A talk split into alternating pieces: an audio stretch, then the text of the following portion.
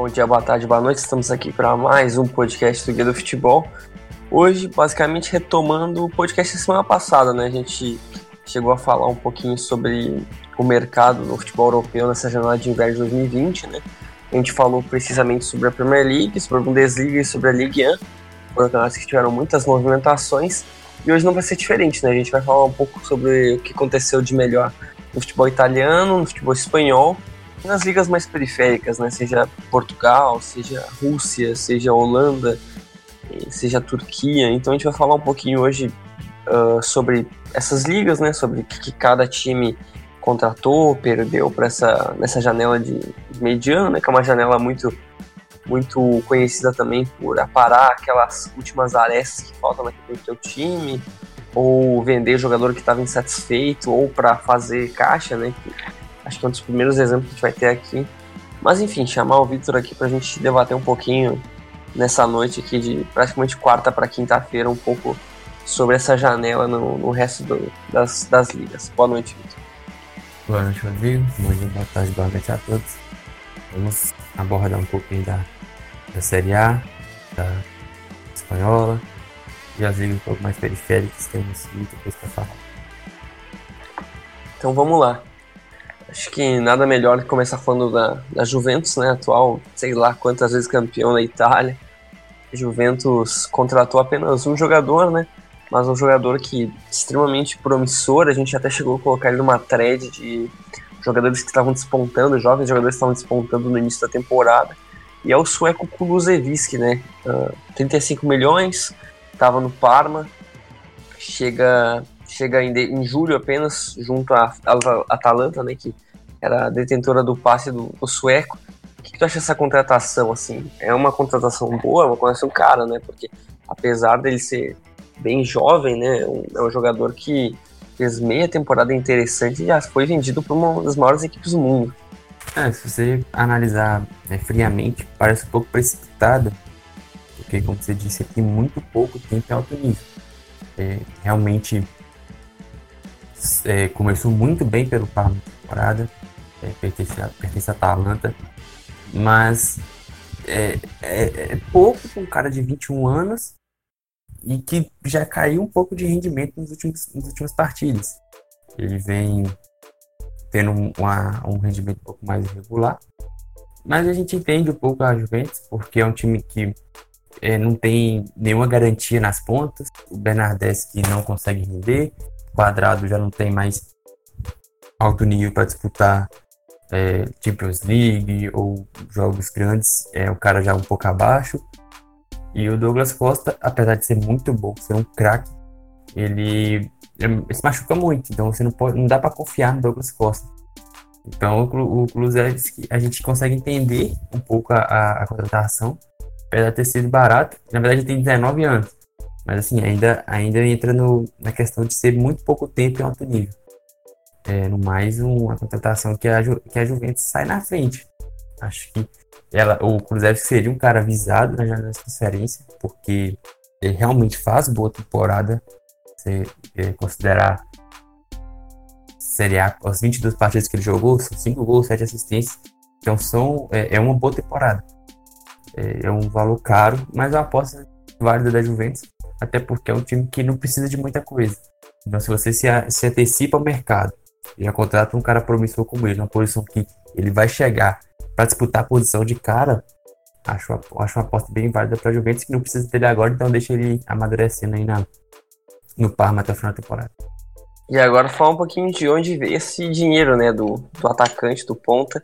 Veio do Henrican, né, Henrican volante, foi vendido para o Borussia Dortmund com, no caso foi emprestado com obrigação de compra, né, um milhão pelo empréstimo, e aí depois acho que vira 30 milhões de euros em, em obrigação, uma venda bem interessante para um jogador que não estava tendo minutos, que não teve o desempenho que teve no Liverpool, antes que o Liverpool, até antes de ser campeão europeu, ele, ele tinha, né? Ele teve um, uma boa passagem pelo, pelos Reds, que hoje nem sentem muita falta dele, e é um valor bem caro, né? Até por um jogador que estava tendo poucos minutos, e uma excelente venda da Juventus, que ainda perdeu o Mandzukic, né? Que foi para o Qatar sem custos, para o Aldo Aino, O Matia Perin foi o empréstimo para Genoa também, outro jogador que não estava tendo tantos minutos graças à consolidação do Chesney. E o Piaca, né, que é um desses jogadores como o Kulusevski, e assim como, sei lá, a gente pode falar até uh, Bernardeschi, talvez outros jogadores que, que a Juventus contratou e acabaram não dando certo, né? O Piaca foi emprestado para o Anderlecht até o final da temporada. Então, sobre essas vendas, Victor, como tu avalia elas na questão de lucro para a Juventus, né? Porque, querendo ou não, tu já pagou o Kulusevski em, em basicamente um dia, né? É, o, a venda do Henrique foi sensacional, né? E certamente vai, vai ser mais de 20 milhões de euros. O cara que chegou sem custos é, ao, ao término do contrato com o Liverpool. Então, aquela, aquela filosofia de contratação da Juventus, cara sem custo. E se ele render, ele fica, vira ídolo, ou sai depois por valor exorbitante com o Pogba. Ou se ele não conseguir render, ele ainda sai por valor, qualquer coisa que ele sair será lucro, porque ele veio de graça. Então, ainda mais com mais de 20 milhões de euros, um jogador bom e só, o Henrique com a grande venda da, da Juventus, se você olhar por esse lado, é, praticamente se pagou, né? É, o, o Cruzeiro se pagou, então é, praticamente se trocou o M Campo por Cruzeiro, que foi um ótimo movimento da Juventus.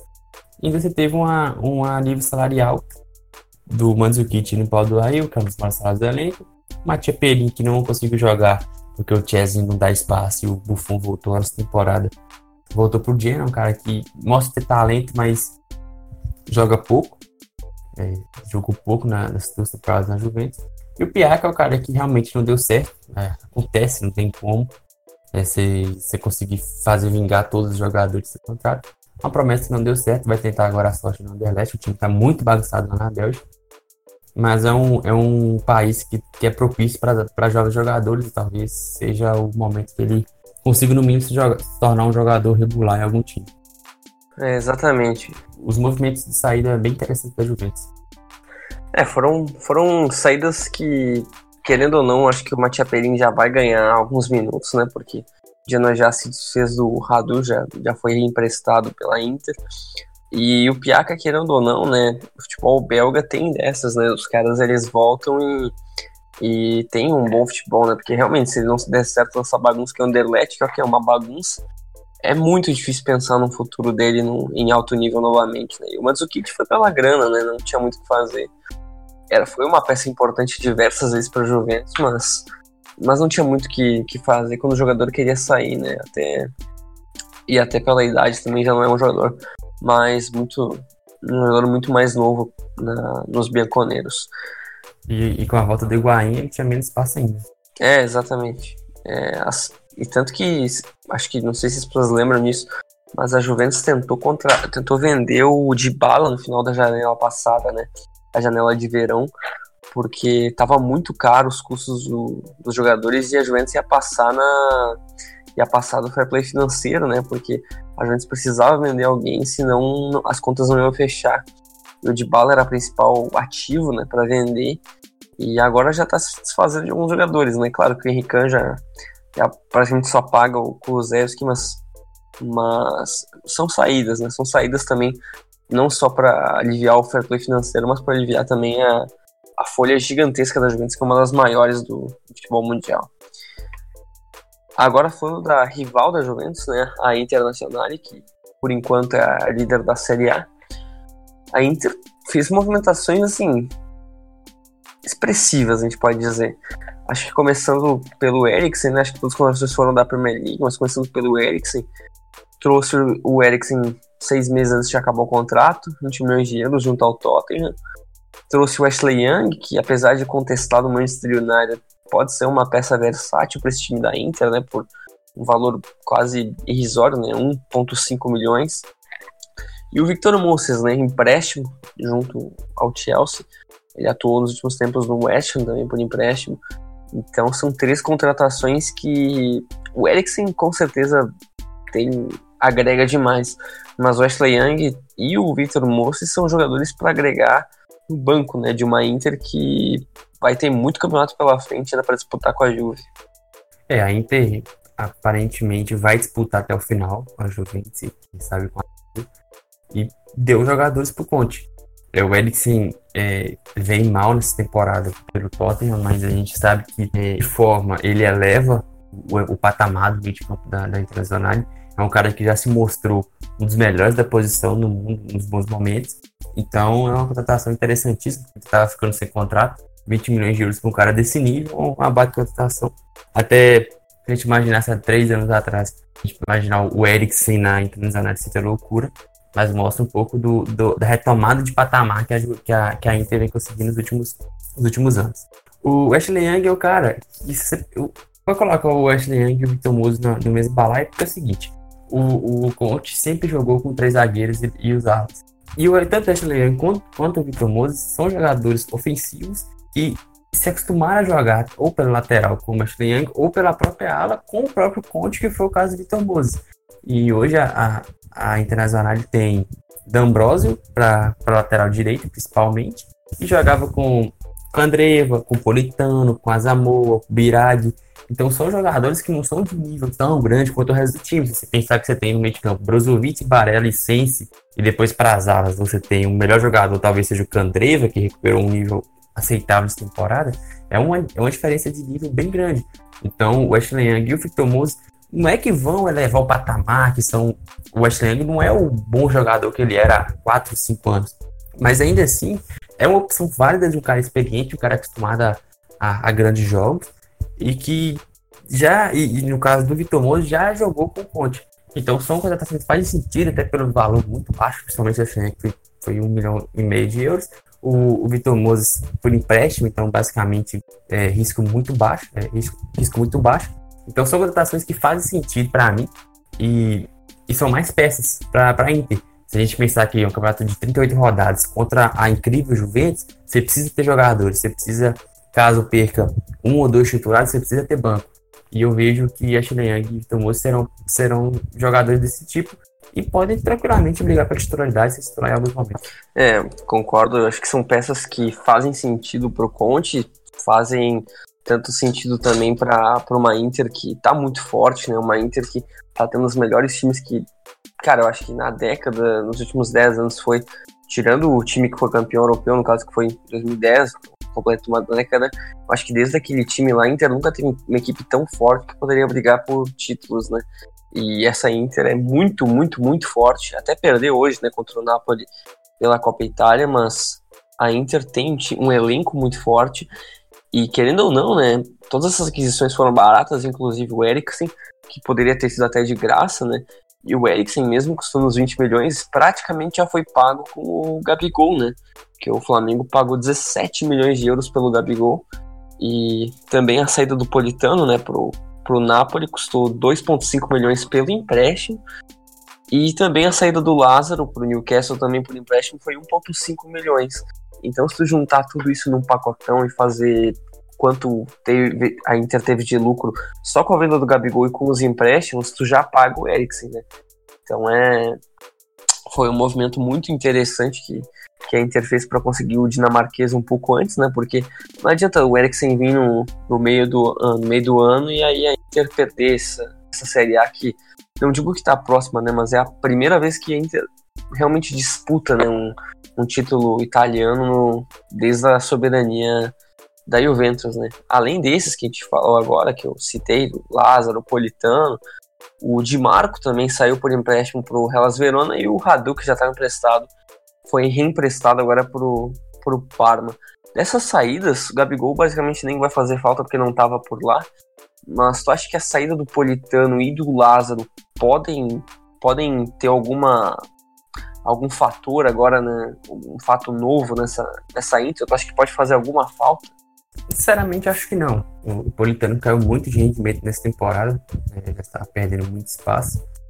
E acho que com a chegada do, do Moses, ele não teria mesmo espaço. O Ashley também ele poderia jogar pela esquerda.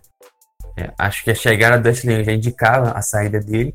E o Lázaro é um cara que foi uma, aposta interessante, uma aposta até cara, 22 milhões de euros na janela de, de verão na, na Europa. Mas já também é um cara que não rendeu. E ele foi mal e já foi repassado logo para o Newcastle, pode recuperar o bom futebol no contexto que pode favorecer um, um, futebol um pouco mais rápido, um pouco mais frenético. Então, É, eu acho, eu acho que as, que as saídas foram pontuais por jogadores que já foram substituídos pelo Ashley Young e pelo Victor Moses. E, e, e, e completando o que você falou, é, você praticamente trocou o Gabigol, que é um cara que não jogou no seu time, que te causou muitos problemas, no Eriksen. É sensacional, né? Sim, sim, sem nenhuma dúvida, né? A Inter foi, foi muito bem nessa janela, foi uma das melhores equipes, não só da Itália, como de toda a Europa, né? Porque não é todo dia que tu consegue contratar um dos melhores jogadores da temporada passada, né? O Eriksen, que ele fez na. Não só temporada passada, né? O que o Eriksen fez na carreira inteira dele, tanto pelo Tottenham quanto pelo Ajax, já justifica qualquer, qualquer investimento que a Inter fez para trazer ele, ele antes, do, antes de ele ficar livre no, no mercado. E agora falando um pouquinho da, do rival, né? Falar um pouquinho do Milan. O Milan teve diversas saídas e algumas chegadas. Começando pelas chegadas, né, um empréstimo de 3,5 milhões, que provavelmente vai se resultar em uma compra futuramente do Makers do Anderlecht. E também contratou, inacreditavelmente, o Ivanovic com 38 anos, né, sem custos após ele sair do, do Los Angeles Galaxy. Ibrahimovic voltando para um dos lugares que ele mais teve sucesso durante a carreira, né? Contratou o Begovic, que é basicamente uma reposição do Pepe Reina, né? Que foi para o Aston Villa. O Begovic estava no Karabag, foi emprestado junto ao Bournemouth.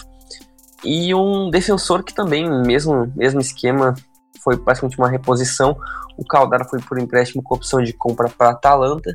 E veio em troca o Kiaer, que é um jogador que estava emprestado na, na Atalanta, mas que pertence ao Sevilha, veio por empréstimo também. Então, falando dessas chegadas, Vitor, a gente pode falar um pouco do Salamakers, que veio basicamente como uma aposta, do Ibrahimovic, que querendo ou não veio com uma aposta de 20 anos mais velho, né, no caso, e aí duas reposições para jogadores que saíram, né? O que, que, a gente pode falar dessas chegadas do Milan? Ah, o Milan fez um mercado assim bem, bem alternativo porque você perdeu o Piaté, que foi uma aposta extremamente precipitada, isso aí era claro, é, que ele fez na temporada passada, trazendo ele do pós meia temporada boa no Genoa, uma coisa completamente sem lógica é, na época, e acabou perdendo praticamente 15 milhões de euros nele. Mas poderia ser pior, então foi uma venda ok para, para o Hertha Berlim. O Gustavo Gomes agora que entrou o o valor dele, né, em definitivo do Palmeiras. Não faz muito diferença, né? entra é um dinheiro a mais no caixa. E aí vamos para as saídas de jogadores que estavam no time e tinham sua importância. O Ricardo Rodrigues é um cara que decepcionou muito, né? A gente tinha uma expectativa grande dele depois de ótimos anos no Wolfsburg, mas ele não foi tão bem na primeira temporada e o Theo Hernandes chegou nessa já jogando muito bem. O Theo Hernandes é um dos principais jogadores do Milan na temporada de 19-2020 e realmente as coisas complicaram para o Ricardo Rodrigues, não tinha muito o que fazer. Vai para o PSV que está em crise e está precisando de uma resposta para a torcida. É, vai lá para che vai chegar para ser titular, vai chegar para jogar bastante e recuperar o nível que ele já mostrou ter. É um cara que é, teve bons momentos na seleção suíça também. Então, é um jogador interessante, mas que realmente parecia ser uma boa aposta, mas que não vingou no Milan. O, o Borini saiu para o Verona, é um cara que a gente também não entendeu quando chegou, porque o Milan estava prometendo de subir um pouco de patamar. Aí depois você traz o Borini na mesma janela que traz, por exemplo, o Bonucci. Então é uma coisa bem, bem contraditória. Né? É, como esperado, não, não rendeu tão bem. Já, já foi pro, pro Eles Verona e, e tá, iniciou até bem lá no, lá no Verona. E aí é, é, fica um pouco. As saídas foram, foram repostas com jogadores que também não faz muito sentido. Por exemplo, o Caldara foi emprestado para Atalanta após jogar muito pouco no Milan, um cara que prometia muito fazer uma dupla sensacional com o Romagnoli. Acabou que já foi reemprestado para Atalanta e provavelmente não volta. É um empréstimo um pouco mais longo, a Atalanta deve contratar ele definitivo. E você traz o Kiaé, que não jogou na, na, na, própria Atalanta, é um cara que teve alguns bons momentos, né, jogando no, no Wolfsburg, teve, jogou no Lille, estava no Sevilha, já praticamente também não jogou bem no Sevilha. Então uma aposta assim que para completar elenco, mas você tem hoje o Romagnoli, o, Léo Duarte está tendo alguns minutos também. Então você traz um cara que pode jogar, porque já não tem muitas opções, convivendo com lesões, algumas, alguns, alguns, alguns campeonatos a mais, como a Copa Itália. Então, você acaba correndo risco de um cara que não aparenta ter um nível para disputar é, competições, jogos importantes, jogos grandes. Então você está correndo risco de, de ter o que há em campo, por exemplo, jogo contra a Juventus, por exemplo, jogo contra a Internacional. Acho um pouco arriscado esse, esse, esse movimento com um cara também que convive com lesões frequentemente. Aí o Pepe Reina saiu para Aston Villa, é um, é um movimento inesperado, mas Aston Villa estava precisando de um goleiro. E aí o Begovic saiu, voltou do Cazaquistão, né, que ele estava é, assim, tava, é, tava no Cazaquistão. Então, assim, é, é um cara, é um goleiro ok pra ser reserva do Naruma, acho que é um movimento que faz sentido. E o Susso, o Susso é um caso complicado. O Susso ele foi importante no Milan, muito importante no Milan durante um bom tempo. Foi o principal jogador do Milan em algumas temporadas, mas caiu muito de rendimento nessa. E o Rafael Leão chegou jogando bem, Tchalanoglu é, ganhando espaço. É, e você tem o Paquetá para entrar no jogo, você tá aí, você vai pro meio de campo, você tem o Bonaventura, você tem o Benacer, você tem o QC, você tem muitas opções é, para o setor, tanto da ponta direita, se quiser jogar como interior também, as coisas estavam bem complicadas para o SUS.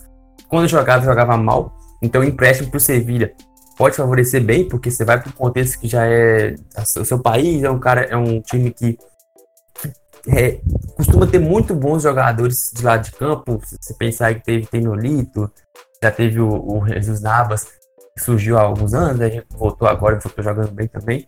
Então é um, é um time que costuma ser bem ofensivo também. O Lopetegui fazendo um trabalho interessante por lá. Acho uma boa aposta do Sevilha e acho um movimento interessante para o Milan para tentar recuperar pelo menos o, o, o, ou o jogador ou fazer um dinheiro no, no futuro. E aí tem o, o, o, o cara. É, assim, é, quando surgiu a notícia, a gente fica meio assim, cara, o que, que o Milan tá querendo, cara, o Ibrahimovic 2000. Mas ele em campo, ele tá correspondendo. Ele tá tendo bons jogos, tá fazendo gols, tá sendo importante, tá fazendo o time melhorar de rendimento, o Milan melhorou desde que ele estreou. Então, acaba fazendo um pouco de sentido, porque o Milan precisa de alguém que segura um pouco a bronca. Você tem basicamente duas referências só no time todo, que é o Donnarumma o Romagnoli e agora a terceira que é o Ibrahimovic. Então faz um pouco de sentido, agora também que o, Pioli é um, é um, técnico que não tem grande capacidade para treinar o time do tamanho do Vila, na situação como o tá. Então o cara para segurar um pouco as pontas e também tá correspondendo, bem ou mal, não é nem sombra do, do Ibrahimovic de 2010 2011. Mas é um cara ainda que consegue entregar gols, é um cara que consegue entregar bons jogos, é um cara que, que é acima da média. Então, acho. Depois, em campo, se provou um movimento interessante e bem sem curso também. Então o mercado do Milan para mim é bem alternativo. O time praticamente estagnou. O Ibrahimovic entrou e melhorou um pouco o time. Aí você perdeu peças como o, o que estava mal, mas era o cara diferente do time. E no mais, não trouxe mais nada. O, o Salamakers é um cara extremamente promissor, mas é um cara que estava é, naquela bagunça com o Anderlecht, então é, vem para jogar mas eu não sei onde você vai jogar mais recuado na lateral direita, você vai jogar na ponta direita, porque o meio de campo parece um pouco mais acertado ali com o Benacer, com o Nietzsche, o Krunic, com o Pissier, com o Bonaventura, com o próprio Paquetá que ele tá conseguindo jogar, mas tem que entrar em campo, que custou muito caro, o cara joga com potencial. Então eu tenho curiosidade para ver onde ele vai entrar. Fora isso, o Milan se manteve na mesma coisa. Mesmo jeito que entrou, ele saiu em 2019, entrou, é, terminou a janela de transferências no mesmo patamar. É, o mercado do Milan é meio triste, né? Porque várias saídas, como seja o Piontek, seja seja também essa venda do Caldara, que provavelmente vai se consolidar depois do empréstimo dele para Atalanta, até essa saída também do Ricardo Rodrigues, o empréstimo com opção de compra do Suso, é tudo para fazer caixa, né? Não é que, apesar do Suso estar realmente muito mal e do Caldara ter poucos minutos por estar lesionado, o Ricardo Rodrigues não ter sido o mesmo de voos por o Piontek ter não, não ter tido o mesmo, o mesmo faro de gol frenético que ele teve na última temporada, são saídas que não são saídas apenas puramente porque eles estão mal, né? São saídas porque o Milan precisa de retorno, né? o Milan precisa de lucro, o Milan precisa de dinheiro para conseguir abater todas as dívidas que tem, para conseguir passar pelo fair play financeiro e todas aquelas coisas. Tanto que todas as contratações né, dessa janela foram praticamente tirando o, o empréstimo do Salamakers com que veio com, por 3,5 milhões, são de graça, né? São por empréstimo de gratuitos. Então, realmente é uma janela do Milan meio frustrante, né? Que o Milan vai tendo que vender um jogador a cada, a cada janela. É uma coisa meio que tipo, de time brasileiro que faz isso. Que tem que vender jogador a cada janela. É triste, tem que esperar uma hora que não chegue ser Donnarumma ou ser Romagnoli, porque realmente aí as coisas vão ficar bem ruins pro Milan. Mas vamos ver, mais um ano bem fraquinho do Milan que acho que não vai ter muitas muitos retornos em campo ainda nessa temporada. E agora pulando para Roma, né? Roma contratou contratou o Vilar do Elche por 4 milhões de euros. Na Espanha também trouxe o Carles Pérez, 1 milhão por empréstimo, mais obrigação de compra de 13 milhões junto ao Barcelona, né? Teve poucas chances no time principal do Barcelona. E uma contratação surpreendente, né? Foi o Ibanes, zagueiro que atuou no Fluminense aqui no Brasil, né? Brasileiro. Ele foi contratado por empréstimo junto à Atalanta, né? Não estava tendo muitas chances. E chega para agregar a zaga da, da Roma. O Sadik, né? Chegou em definitivo agora no Partizan, no Partizan já estava emprestado pela Roma por 1,7 milhões. O Florenzi, né, um dos jogadores mais icônicos da Roma, foi emprestado por Valência, lateral, né, muito experiente, jogou muito tempo e até em bom nível pelo, pela equipe da capital italiana. E o Steven Zonzi, né, campeão do mundo pela França, foi emprestado para o René até o final da temporada. O que, que tu achou dessas movimentações da Roma? Acha que muda um pouco o patamar? Piorou? Melhorou? Acho que faz sentido? Como tu avalia esse, esse mercado que foi até bem, bem modesto né, da Roma? É, a Roma é outro time que se manteve de onde estava.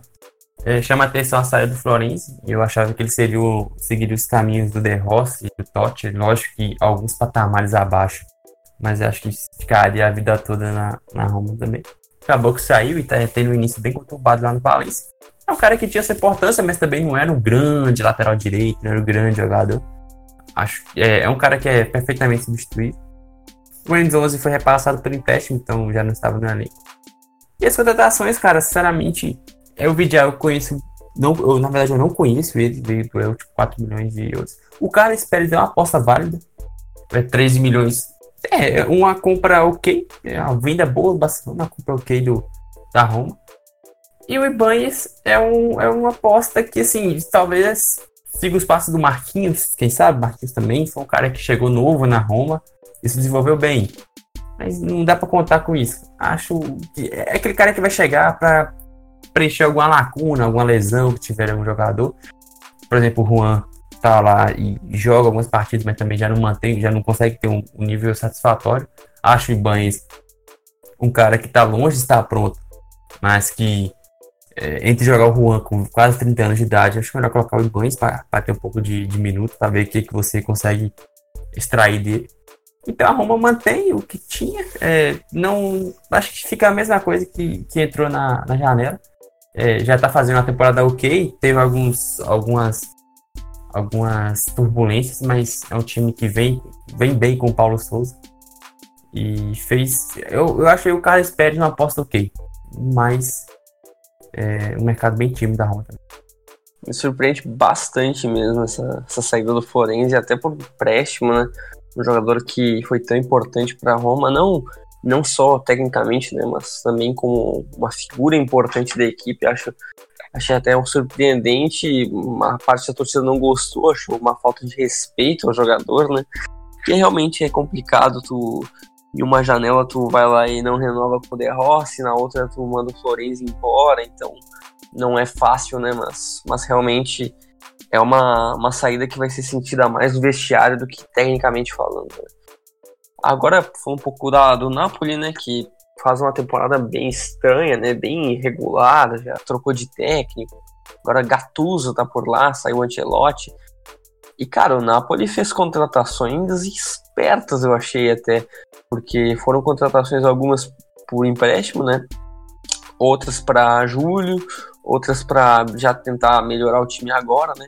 Começando pelo Lobotka, né? Que é um jogador esloveno que estava no no Celta de Vigo, 20 milhões de euros, uma contratação bem, bem cara, considerando que o Celta está disputando para não cair na, em La Liga. o Petain é um cara que fez muito gol pelo Spawn, foi até, na temporada passada ele fez muito gol pelo Spawn, agora também tá, tá marcando por 17 milhões, chega apenas em julho. O Ramani, zagueiro do Hellas Verona, também chega em julho por 14 milhões. O Demi, que a gente até falou no último podcast, saiu do Leipzig, foi vendido por 12 milhões. E o Politano, né, que a gente também falou anteriormente, que não estava numa boa fase na Inter, mas foi contratado por 2,5 milhões por empréstimo. E de saída só teve o Tonelli, né, que foi por empréstimo para a Sampdoria. Então o Napoli não poupou despesas, pagou bastante, né? Se a gente somar tudo, vai passar, acho que, olha, eu acho que beira os 60 milhões, né? Então foram contratações bem, acho que, na verdade, acho que quase 80 milhões. Então foram contratações muito expressivas que um time que precisava se movimentar para dar uma resposta para a torcida, né? Que depois de boas temporadas, tá fazendo uma temporada muito aquém do esperado. É, o Napoli é uma das principais decepções da temporada do futebol europeu. Após muitos anos como vice-campeão fazendo campanhas sólidas de Champions League, o time estava muito mal, estava na segunda metade da tabela e teve que às compras. Teve que melhorar o time, principalmente o meio de campo, trouxe o Lobotic e o Demi. O Demi achou um baita reforço, até pelo valor um pouco mais mais em conta, por 12 milhões. O Politano é uma boa aposta por empréstimo, apesar de não ter, ter tão bem na, na Internacional nessa temporada. É um cara que já teve bons momentos no Sassuolo, até na própria Inter, temporada passada, foi importante. E o Lobotka, apesar do bom momento do Celta, é um cara que estava sendo soldado por vários times do futebol europeu, estava sendo especulado no Betis, até no próprio Napoli, se eu não me engano, já tinha sido especulado em outros momentos. É... O Napoli teve que contratar, estava fazendo uma temporada muito ruim, teve que se movimentar. Achei bem interessante algumas contratações. O Petânia e o Ramani eles vão chegar na, na próxima temporada. O Petânia é um cara que eu acho ok. É um cara que vem fazendo muito bem, na, fazendo muitos gols, jogando muito bem no, na SPAL. E é um jovem ainda, tem menos de 26 anos. Então acho uma aposta interessante. O Ramani é um cara que eu conheço pouco, mas uh, o Napoli já tem que se precaver em possíveis perdas, por exemplo, do, do Koulibaly, que vai, ser, vai ter mais uma janela muito visada. Então a, o Napoli pode estar já se antecipando a essas sondagens que serão inevitáveis para o Koulibaly ou até o próprio Manolas, quem sabe. O Napoli teve que ir às compras porque estava muito mal. E, e assim, tá, tá bem melhorando, né? Ganhou da Juventus, ganhou hoje da, da Internacional de casa. Então vem, vem se recuperando um pouco a, a, na temporada. Napoli. Cara, o Petanha é aquele cara que tem. Ele, acho que tem 24 anos, até acho que ele vai fazer 25 agora, 2020. Cara de 40. Meu, o Petanha tem cara de 40, aqueles atacantes de. que é do futebol sul-americano que. que são aqueles famosos tanques, né? Que é o cara que faz gol de canela e acaba o ano com uma média de gol absurda, tendo assim. Uma técnica nada refinada, né? E, cara, o Petanha tá fazendo. Tá, uh, fez muito gol na última temporada. Eu acho que ele nem pertencia ao Spawn acho que ele pertencia à Atalanta e o Spal pagou ainda uma grana para contratar ele agora e nessa temporada ele já tem oito gols, né? Então, considerando pelo, pela, digamos que pela escassez de qualidade do time dele, ele até tem, tem tido uma boa média de gols, né? Porque, porque realmente, acho que é um, um nome a mais que acrescenta no ataque do Napoli para a próxima temporada. Uma aposta que não que foi, não foi barata, mas também hoje o valor de mercado dele é mais ou menos isso aí, até pela idade. Então acho que fica mais pela curiosidade mesmo, né? Achei, achei uma, uma movimentação interessante. Agora migrando já para Atalanta, né? Para não estender aqui no futebol italiano. A Atalanta fez pequenas contratações, né? A Atalanta que está muito bem, classificou para as oitavas da Champions League. Atalanta teve algumas chegadas, como o Sutalo, zagueiro, 5 milhões, veio do Jet, uma contratação totalmente aleatória. Eu não fazia ideia nem do time que o, o Sutalo jogava, né? O Bosco Sutalo, jogava na Liga Croata. Também outra contratação que chegou bem aleatória, o, não sei nem pronunciar isso aí. Si, Sizibora, algo assim. Veio Mas do Iraque. É, deve ser alguma coisa assim. Veio do Iraque. Ele é alemão, cara. Exatamente, alemão, 20 anos e joga na, na Eredivisie, né? Uma contratação também de baixo custo, 4,5 milhões bem, bem aleatória, né? Lateral esquerdo. Aí o Matia Caldara, a gente já falou, veio do Milan por empréstimo. O Belanova, lateral direito, veio de empréstimo do Bordeaux. E para fechar a lista, o Tamese, volante, veio por empréstimo do Nice. Que, que tu achou desses reforços bem alternativos da Atalanta, que adora fazer esse tipo de negociação e depois acaba revendendo por muito mais, ou o jogador permanece na equipe com um valor de mercado altíssimo, né? É, eu achei bem interessante as movimentações da Atalanta. É um time que está acostumado a fazer esse tipo de negócio. É, começando primeiro pelo Caldara, um cara que já foi muito bem na própria Atalanta algumas temporadas, foi contratado pela Juventus e acabou retornando agora. Acho uma aposta. Não, nem é muita aposta, né? Um cara que já, é, já, tá, já é de casa, já é conhecido do, do time, da torcida, do, do, do Gasperini. Então achei uma, uma contratação muito boa. Ainda mais que você troca o, o, o Kiaer pelo, pelo Gasperini, é pelo Caldara. É uma ótima troca, uma, uma evolução grande. O, e, as, e esses jogadores mais jovens, como o Belanova, como o Sutalo, o Cibor, é o tipo de contratação que a Atalanta está acostumada a fazer e vem dando certo. É, o Belanova é por empréstimo do, do Bordeaux, um lateral direito que muito promissor. O Sutalo é, vem de um, de, um, de um país onde vem tendo vários jogadores jovens, ou se não são do próprio país, mas que estão sendo lapidados por lá. A gente tem o Benkovic, que foi pro, pro Leicester. Você tem agora o Dani Olmo, espanhol, mas foi criado também no, no Dinamo Zagreb. Então é um, é um, vem de um lugar que está saindo bons valores de uma seleção que acabou de ser vice-campeã mundial. Então aposta interessante, é, 5 milhões de euros só. Acho que a, que a chance de ser, assim, é, a chance dele flopar existe, mas é um, é um contratação de baixo, de baixo risco, baixo custo, então não vai ser grande prejuízo caso não dê certo. O Cyborg estava no, no Heracles, o Heracles é um time muito interessante de futebol é, holandês, vem fazendo temporadas bem interessantes, é um time muito ofensivo, marca muitos gols, e é o cara alemão que estava no, no, futebol holandês, e assim, não tem lugar melhor de você criar jogadores, é, desenvolver jogadores do que o futebol holandês. A gente está cansado de ver, ano após ano, muitos e muitos jogadores saindo do futebol futebol holandês, seja dos três gigantes, mas como também do AZ, do Twente, do Heracles, do Trash, do Intuá.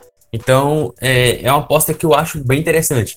É um, o, o Atalanta já tem alguns jogadores para a posição, mas é um cara que vai ficar ali, vai ficar ali se desenvolvendo, vai ficar ali conhecendo um pouco de futebol. Achei legal. E o Tamés é um cara que teve bons momentos no início, mas perdeu um pouco de espaço até para as contratações mais badaladas que o Corinthians fez nessa temporada. Mas acho a boa, a boa contratação. É um cara que vai chegar para ser opção. Você já tem o Derrum, por exemplo, que é, que é soberano na posição. Mas é, é um cara que, se jogar, ele consegue contribuir. É um cara que é um, é um bom jogador. Então eu achei bem interessante. O time gastou menos de 10 milhões de euros na janela. Você praticamente ganhou triplo só no Kulusevski, é, vendendo para a Juve. Então, mercado típico da Atalanta e, mais uma vez, bem interessante. É, agora, como tinha falado do Kulusevski, né, que basicamente pagou e sobrou bastante ainda para a próxima janela ou até para outros, outros, outros, outras áreas, né, que a Atalanta queira usar essa grana. Também saíram o Maziello, zagueiro para Genoa, o Ibanez também, zagueiro, saiu por empréstimo para Roma, como a gente falou anteriormente, e o Barrow, atacante, foi por empréstimo para o Bolonha, né? Não tem muito o que comentar, acho que foram transações bem simples. E a mais cara delas, né, o Kulusevski, que saiu por 35 milhões de euros, sequer estava jogando na Atalanta, então não, não nada vai prejudicar a campanha da Atalanta, seja na Série A, né, que vai muito bem, como na Champions League, que vai melhor ainda. É, é bem isso mesmo. É, só o Macedo é um cara que tinha algum espaço no time algumas temporadas, mas ele, se trocou, trouxe o Caldera de volta, um jogador bem superior, então não, não tem nenhuma grande perda. E só para completar sobre a questão de, de negociações da Atalanta, só três exemplos. O Remo Freuler, titular do time há algum tempo, meio campista, veio do Luzerne em 2016 por 2 milhões de euros, hoje ele é avaliado em 20. Os, o Hans Hatteboer, é, também lateral direito, é, veio por 1 milhão do Groningen em 2017, hoje ele é avaliado em 15. E o Rob Gossens, é, alemão lateral esquerdo, veio do próprio Heracles por 900 mil euros, hoje ele vale 18 milhões. Então a Atalanta sabe o que faz. É, sabe exatamente o que faz. E ainda quando tem, quando é para vender, né, vende muito bem. Então é um time que sabe realmente o que faz e agora provavelmente se for vender os destaques da equipe, né, que pode acontecer nessa, nessa janela, até pelo hype que a Atalanta tá tendo, é muito capaz desses reforços que chegaram agora, ou de novos reforços que chegaram desses mercados alternativos, deles renderem tanto quanto ou até mais, né? Ou, ou se não renderem, ao menos conseguem te dar um alívio financeiro gigantesco, né? Porque a Atalanta é uma equipe muito muito menor do que todos que a gente citou até agora e querendo ou não faz um papel fantástico né, no futebol italiano nos últimos anos, um dos melhores futebols sem dúvida. É, e só para encerrar de, de vez, é, essa, essa negociação do Kulusevski também financiou a compra definitiva do Zapata. O Zapata ele estava emprestado pela Sampdoria, ele foi contratado em definitivo, um cara que está cansando de fazer gol na, pela Atalanta, custou 12 milhões de euros. Então você comprou o Sutalo, um jovem jogador, o Cibor, um jovem jogador, contratou seu principal matador em definitivo e ainda sobrou praticamente mais de 10 milhões de euros ainda na, no balanço da janela. É muito, muito fácil esse, esses mercados da Atalanta sem nenhuma dificuldade financeira, né? Que excelentes contratações da, da equipe italiana de Bergamo. Agora fechando aqui o último time que a gente vai falar especificamente é a Fiorentina, né? Que no, no deadline contratou cinco jogadores, né? Começando pelo Anrabat, excelente jogador, peça importantíssima do Hellas Verona, vai chegar em julho. O Cutrone veio por empréstimo por 3 milhões junto ao Wolverhampton, né? Não estava tendo muitos minutos. O Igor, zagueiro brasileiro, veio por 1,5 milhões por empréstimo também do Spal. O Kuame veio por empréstimo da Genoa, atacante. O Agudelo, meio-campista, veio por empréstimo da Genoa, né? Um sul-americano aí na lista. E o Duncan, meio-campista, veio por empréstimo do Sassuolo. Fiorentina deu uma resposta gigantesca para os torcedores, contratou todo mundo que conseguiu no último dia da janela. E algumas condições como o Anrabat até por futuro, né? Que podem até resultar em alguma coisa, mas foi meio que chutou para tudo que era lado, né? É, a, a Fiorentina ela foi até citada por nós como uma das possíveis surpresas da temporada, o time que melhoraria. E assim, melhorou bem pouco, né? É, foi um mercado interessante, trouxe o Pedro, trouxe o Ribéry, é, trouxe outros reforços é, que geraram expectativa, mas acabou não foi nada disso. Foi, foi tá fazendo temporada bem meia boca e foi as compras de novo. O Rabat chega no, no, em julho, né? Então não vai entrar agora nessa conversa. Mas o Cutrone é um cara que surgiu bem no Milan, foi mal no Wolves, mas é um cara bom, ainda mais pro nível do futebol italiano, ainda mais que o Gil Simeone caiu bastante de nível. O Igor, zagueiro brasileiro, eu conheço bem pouco, veio da Spal por empréstimo, valor bem, bem baixo. O Coamé, esse aí é um baita jogador da, do Genoa, é um cara que muitos dizem que era o melhor daquela dupla com o Piatek. Então, é, para provar isso, não precisa de muito também depois do, do péssimo, da péssima temporada que o Piatek fez no Milan. É um cara jovem também, um cara forte. Então, acho uma baita contratação. O Agudeiro, outro meio campista que vem do Genoa um jogador que já está acostumado com o futebol italiano, uma, uma, aposta interessante. E o Duncan é um cara que está há muito tempo no Sassuolo e há algum tempo fazendo boas temporadas. É um jogador que, na minha visão, vai chegar para ser titular ou, no mínimo, brigar forte por posição. Então a Fiorentina realmente é um time que deu resposta, trouxe no mínimo aí dois ou três jogadores que chegarão para jogar. E vamos ver se agora vai, né? Porque você já tem peças interessantes, já tem o Milenkovic, você tem o Ribéry que tá fazendo bons jogos. Então tá na hora de, de pelo menos manter, se manter entre os oito, ali, sete primeiros, quem sabe beliscar uma, uma vaga em Liga Europa, porque você tem Bolonha fazendo boa temporada, Verona fazendo boa temporada, Parma, Cagliari, e fora os, os de sempre, é, estão ali no meio da tabela, como Torino, como a Roma, como o próprio Bira, que tá ali mais ou menos. E agora o Napoli, que geralmente ficava lá em cima, agora tá muito mal, então é, é a chance da, da Fiorentina é agora tem que fazer uma um, um boa retomada de turno aí para ver se pelo menos briga para alguma competição europeia, porque se passar longe de novo, acho que seria uma decepção bem grande para a torcida. E agora falando um pouquinho das saídas, né? Foram, foram algumas, mas alguns nem já estavam mais lá, né? O Pedro, contratado junto ao Fluminense, jogou muito pouco, foram apenas quatro partidas. O Flamengo pagou um milhão e pelo empréstimo do atacante brasileiro vai vai ter opção de compra também, então capaz de nem voltar. O Gilberto Lateral foi contratado definitivo pelo Fluminense. O Kevin Prince Boateng vai rodar novamente por mais um time europeu, agora o Besiktas, contratado por empréstimo. O Eiseric é mais uma das contratações do Hellas Verona, que também contratou vários jogadores. E o Cristóforo, né, um uruguaio que a gente até chegou a colocar na thread de poucos minutos lá do, do guia, foi emprestado para o Eibar, né? Nada, nenhuma perda gigantesca, né? Não, não, só a decepção do Pedro, que realmente foi jogou bem pouco na Fiorentina. No mais, o Boateng também foi uma decepção, mas não dá muito para esperar do Boateng em 2020. É, é... Depois de ele passar pelo Barcelona, né? É. Teve ou não teve isso aí? Tem que ver também, né? Ah, isso é inacreditável, mas enfim. É, realmente, não teve muito, muito, muitas saídas muito marcantes nesse, nesse mercado da viola.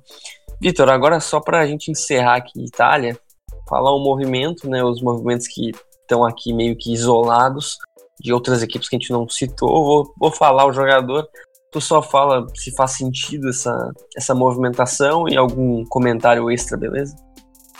Beleza. Matia Destro, aquele mesmo, saiu do Bolonha, foi para Genoa naqueles negócios que a gente fica pensando, eu nem sabia que ele estava no Bolonha, ou fica pensando, nossa, eu imagino que eu já vi esse cara na Genoa. O que, que tu acha desse negócio para essas duas equipes?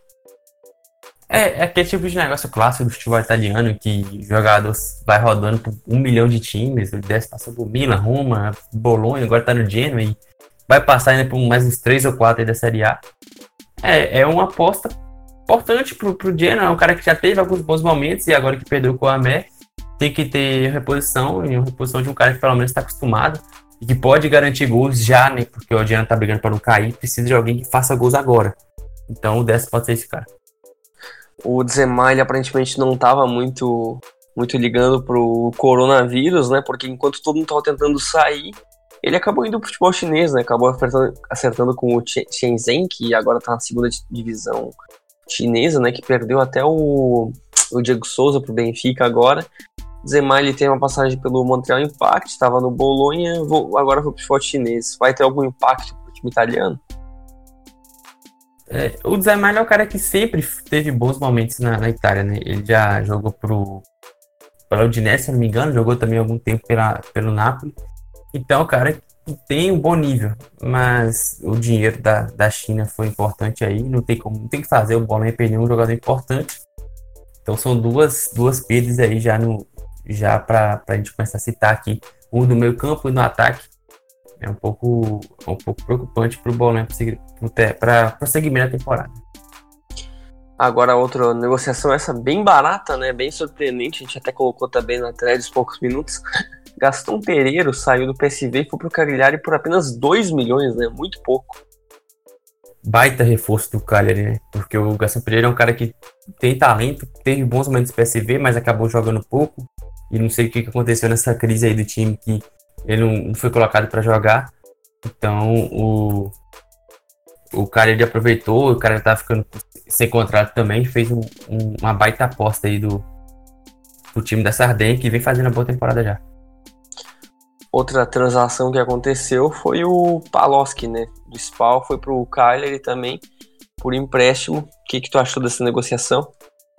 O Paloski é o cara que surgiu bem no Milan, né? Lá no final, meio pro final da década de 2000 acabou que não conseguiu render, teve que passar um, algum tempo no Kiev, onde teve alguns bons momentos, e agora rodando aí no mesmo estilo do Destro. E agora vai pro cara, é um cara que faz os seus golzinhos vez ou outra. O cara não tem muito o que perder, não, ainda mais pelo empréstimo. Acho uma contratação típica do futebol italiano. Vai, teremos mais algumas dessas por aí. E agora também outro negócio que a gente até falou no último podcast, né? O Sol Moro, zagueiro do Lille, foi pro Genoa por empréstimo mais uma daquelas contratações que a Genoa fez, porque parece que, porque eu tô contando, parece que é a 15 que eu tô vendo nessa, nessa janela de inverno. É, o, o seu amor ele jogou algum tempo como titular do Lille, acho que com o Bielsa ele tinha minutos. É um bom reforço, cara. Achei bem interessante esse reforço do Genoa, que, que precisa se reforçar, né? Então, é, eu gostei desse reforço. Outros jogadores que foram envolvidos também né, no Genoa nessa janela foram o Iago Falque, que chegou na equipe né, de volta por empréstimo. O Berami também, volante, também estava sem clube, chegou no Genoa também. O Sandro saiu, né? Foi para o Goiás por basicamente nada, né? Foi sem custos. E o Saponara também saiu para o Leti por empréstimo. Essas movimentações, o que, que tu destaca no Genoa? É basicamente a troca de volantes. O Sandro, que teve bons momentos, principalmente no Benevento, é, mas não foi tão bem assim no Genoa. É, foi pro Goiás, uma contratação bem surpreendente, é, na minha opinião. Você troca pelo Berame, que já tá já tem uma idade um pouco avançada, mas é um cara que sempre manteve um nível satisfatório. É um cara que ainda consegue jogar no nível ok. E o Genoa precisa de, de caras que joguem bem agora. Falque é um cara que teve bons momentos também, se não me engano, o próprio Genoa chegou a jogar na Roma, rodou também pro Torino, onde estava, então o cara é bem rodado também. É, chega por empréstimo, é, mais um dos negócios típicos do futebol italiano. Cara que vai começar a rodar por vários times. Teremos mais ainda. É, é, você pode olhar lá no histórico de transferência deles, o cara roda por 5, 6 times, assim, umas duas vezes cada, cada, é, cada time. É bizarro. Então eu acho uma aposta interessante do, do Gianni. O é um cara que teve bons momentos no Empoli, chegou a ser contratado pelo Milan, mas não vingou. E agora tá cada dia mais perdendo espaço e cada dia, cada vez tá indo para times menores. Agora dessa vez é o Leti. Agora o mercado da, do Parma, né, que contratou tanto o, Ca, o Caprari, que é atacante, né, que tá na Sampdoria 2.5 milhões pelo empréstimo, e o Curtit, né, que estava no SPAL 500 mil pelo empréstimo. Tu acho que agrega bastante a equipe que basicamente está fazendo até uma boa, uma, um bom campeonato italiano. Acho que são reforços interessantes. O Caprari é um cara que já teve alguns bons momentos na Série A nos últimos anos, cara que pode chegar para, para contribuir e o Curtica é um, eu gosto, é um, é um bom meio campista. É, 3 milhões de euros de dois jogadores por empréstimo. Acho que é um preço honesto. Provavelmente deve ter alguma obrigação, alguma opção de compra aí no, no acordo. É um, é, são reforços que chegam para incorporar um pouco mais esse time do Parma que vem fazendo a temporada até surpreendente, hein? depois de tudo que aconteceu. E agora falando também de aquela clássica, né, Vitor? A gente está falando aqui uma décima vez que é tu perde um jogador e repõe com um jogador basicamente do mesmo nível, que é o que aconteceu aqui, porque o Yoshida saiu do Southampton depois de oito anos e foi para Sampdoria por empréstimo, só que ao mesmo tempo perdeu o Jason Murilo, né, que foi pro Celta de Vigo, que tá desesperado no espanhol, por empréstimo. É seis por meia dúzia, né? É, o Murilo passou também pelo Barcelona, no Disney, e e foi contratado, acho que, acho que o Sampdoria desembolsou 12 milhões de euros nele, tá? Eu tenho que conferir isso, acho que foi mais Meu ou menos do Valência. E já voltou, já, já foi pro Celta de Vigo, voltou pro futebol espanhol. E o Oshida é um cara que, cara, é uma contratação bem aleatória, né? Um japonês saindo da Inglaterra para a Itália. E o Oshida é, foi titular em alguns momentos no Southampton, é, titular da seleção japonesa. Ah, é que você falou, cara. Você troca seis meados. O Murilo é um cara que já mostrou mais, mas vinha mal, então. Tem muito o que dizer. Não. E o Bertolazzi, o que, que tu acha dele na Sampdoria? o Bertolazzi, ele foi bem, cara, no Genoa, né? O Milan pagou 20 e poucos milhões nele. Flopou, assim, bizarramente. O cara que foi muito mal no Milan mesmo. Mas é uma aposta válida pra Sampdoria. É um cara que chega sem clube, chega sem custos. Então é uma aposta válida. Né? É, apesar de ter ido mal no Milan, eu acho que é uma aposta bem válida. E antes de falar de todos os negócios da Udinese, né, porque são alguns, o que, tu acha do Bonifazzi no Spal, empréstimo, defensor que estava no Torino? O Kevin Bonifazzi, ele, ele jogou na Spal na última temporada e foi muito bem, por isso que ele retornou pro Torino. Mas no Torino ele praticamente não jogou, o Torino já estava lá com o Ianco, estava com o Iso, que é titular absoluto. E agora voltou pra Spal, se eu não me engano ele estreou fazendo gol, é, eu tenho acho que foi estreando já fazendo gol, é, reestreou fazendo gol. É um cara assim que é um pouco mais alternativo, mas é um cara que jovem, tem 24 anos e que já foi bem, fez uma boa temporada passada na Spal. Então vale ficar de olho, porque se ele repetir um bom desempenho, às vezes pinte em um time um pouco maior, um pouco mais tradicional. E agora vamos falar do time da família Pozo, né? Porque basicamente a Udinese fez um negócio e olha só, Vitor, pega nessa coincidência aqui três dos quatro negócios foram com o Watford, que curiosamente também é da família Pouso estranha, né? Eu achei muito, muito coincidência isso aqui. Que surpresa, hein? Nossa, e, e assim, uma coisa que é fato inédito, né? Eu nunca vi uma negociação entre essas duas equipes, né? Tanto de saída quanto de chegada. É um, é um troca-troca que nunca acaba. Toda janela acontece isso. Acho que começar pela mais engraçada que foi o Sebastian Proder, né? Depois de alguns anos, o Watford ele saiu do clube, rescindiu para assinar depois do, do deadline, assinar com o Udinese, né? Bem, que coincidência, né? É, o engraçado é que ele, ele encerrou o contrato e assim, basicamente foi logo depois que fechou a, a, a, ou foi no dia seguinte, eu lembro que você até comentou no, no Twitter, ele já fechou com, o Udinese, é um cara que ficou algum tempo no, no Watford, jogou também no, no Werder Bremen, na, na Alemanha. É um cara já um pouco mais de idade, mas que, que tem experiência pode ser importante para o Udinese nessa, nessa prosseguimento de temporada. O Marvin Zegelar jogou algum tempo né, no futebol português, no Rio Ave, no Sporting. Ele estava no Watford, foi emprestado para o Udinese em 2019, aí ficou no Watford essa temporada e adivinha, não jogou e voltou para o Udinese agora em definitivo, né? E 2 milhões, né? Pagou, basicamente pagou para ele mesmo. Mas o que, que tu achou dessa transferência do Udinese, que só tem mais um lateral esquerdo que já estava ambientado na equipe? Ah, contratação bem bem aleatória, um cara bem meia boca, com valor baixo, poucos riscos, mas eu sinceramente eu acho o Zeguelar um jogador bem, bem comum. Acho que não, não eleva nada de patamar a posição. Acho que o melhor que a gente vai citar aqui é o Puceto, né? Que a gente até já falou nas contratações do Watford. 8 milhões também, um precinho bem camarada, se a gente for pensar que né, é da mesma família. 8 milhões, atacante saiu do, do Udinese, o argentino foi pro, pro Watford. É, essa sim é uma apresentação que vale ficar de olho. Você tem um cara promissor, é um cara que vem de vem fazendo boas temporadas, essa temporada tava, tava bem também. E agora vai tentar sorte na, no futebol inglês, um time que tá, tá numa situação muito complicada, mas é um time que tem jogadores é, sul-americanos. Você teve ali o Richarlison, você tem agora o João Pedro, o Pereira, é, o Britos também, o Uruguai jogou um tempo lá. Então é, é um bom reforço do Watson, um valor justo, um valor ok, de um cara que teve bons momentos na Udinese, bons momentos na, na Série A.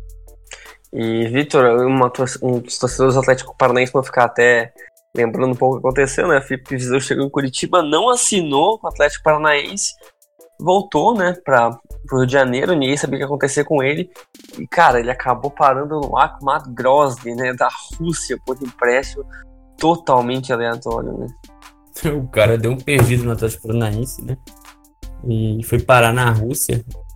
Meio difícil de entender, né? Porque o cara foi parar num time pequeno da Rússia. Mas tá lá, o Felipe Viseu que não conseguiu jogar na Udinese, não conseguiu jogar no Grêmio até pela lesão, vai para terceiro time aí em pouco tempo. Ver se agora tem alguma sequência. Fechamos por enquanto a ato italiano, bora ir para Espanha já rapidão começando pelo Barcelona, que de chegada agora não tem ninguém, né? Só o Francisco Trincão agora na próxima temporada, mas por agora não. Que vai custar uns 30 milhões junto ao Braga, tá tendo uma excelente temporada em Portugal. Mas de saída, algumas, né? E maioria, a maioria não, todas muito jovens. Né? boa foi para o Schalke por 1,5 milhões por empréstimo. O Carlos Pérez, 1 milhão por empréstimo também, com cláusulas ridículas, ridículas. É tipo, eu acho que são mais ridículas, inclusive, que a que o Dodô teve no Cruzeiro. São cláusulas tipo, se a Roma pontuar, ele é comprado em definitivo. Aí o, o Agui foi contratado pelo Unice também por empréstimo, lateral direito. E o Carlos Alenha, né, empréstimo para o Real Betis. Várias transferências pequenas, mas que são jogadores que podem ter bastante futuro ainda, né? É, cara, o Barcelona ele, ele, vai virar um podcast pra gente falar especificamente do que o Barcelona vem fazendo na caixa de transferência nos últimos anos. Mas basicamente o Barcelona liberou quase todos os jogadores jovens que tem no time. Sobrou ali o Ansu Fati e o Ronald Araújo. Acho que é isso, e o Rick Puig. E liberou o Carlos Pérez por valor ok, porque vai ser contratado definitivo por 3 milhões de euros. Porém, só que agora você tem Soares, que machucou, no jogo, praticamente não joga mais temporada. Aí você tem pro ataque Messi, Griezmann e Sufati. Então você tem três, três atacantes até o final da temporada. O Vagué você liberou pro Nice na posição que você tem Semedo e Sérgio Roberto, de um dos dois jogadores que são unanimidade.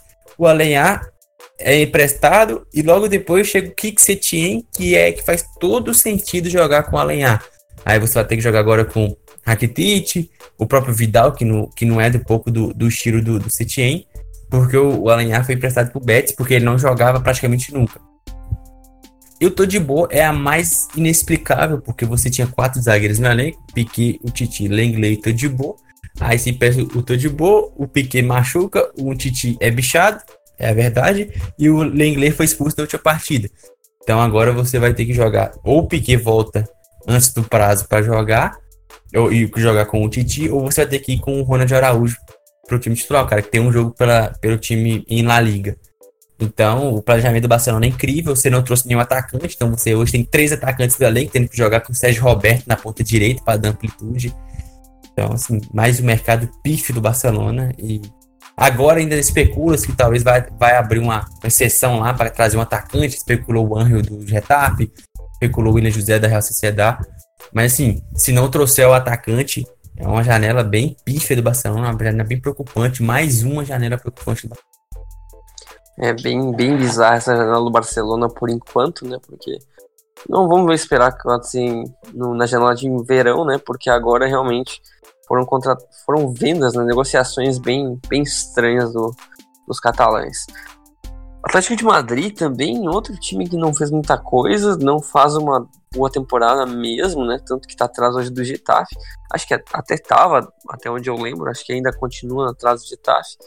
E o Atlético de Madrid trouxe apenas o Ferreira Carrasco, que ele mesmo tinha negociado para o futebol chinês, né, para o Dalian Pro, que acho que até tem negócios com, acho que patrocínio, investidor parecido com o Atlético de Madrid. Voltou ele, Cavani acabou não, não chegando, né, porque o Paris Saint-Germain não liberou pelo valor que o Atlético queria pagar.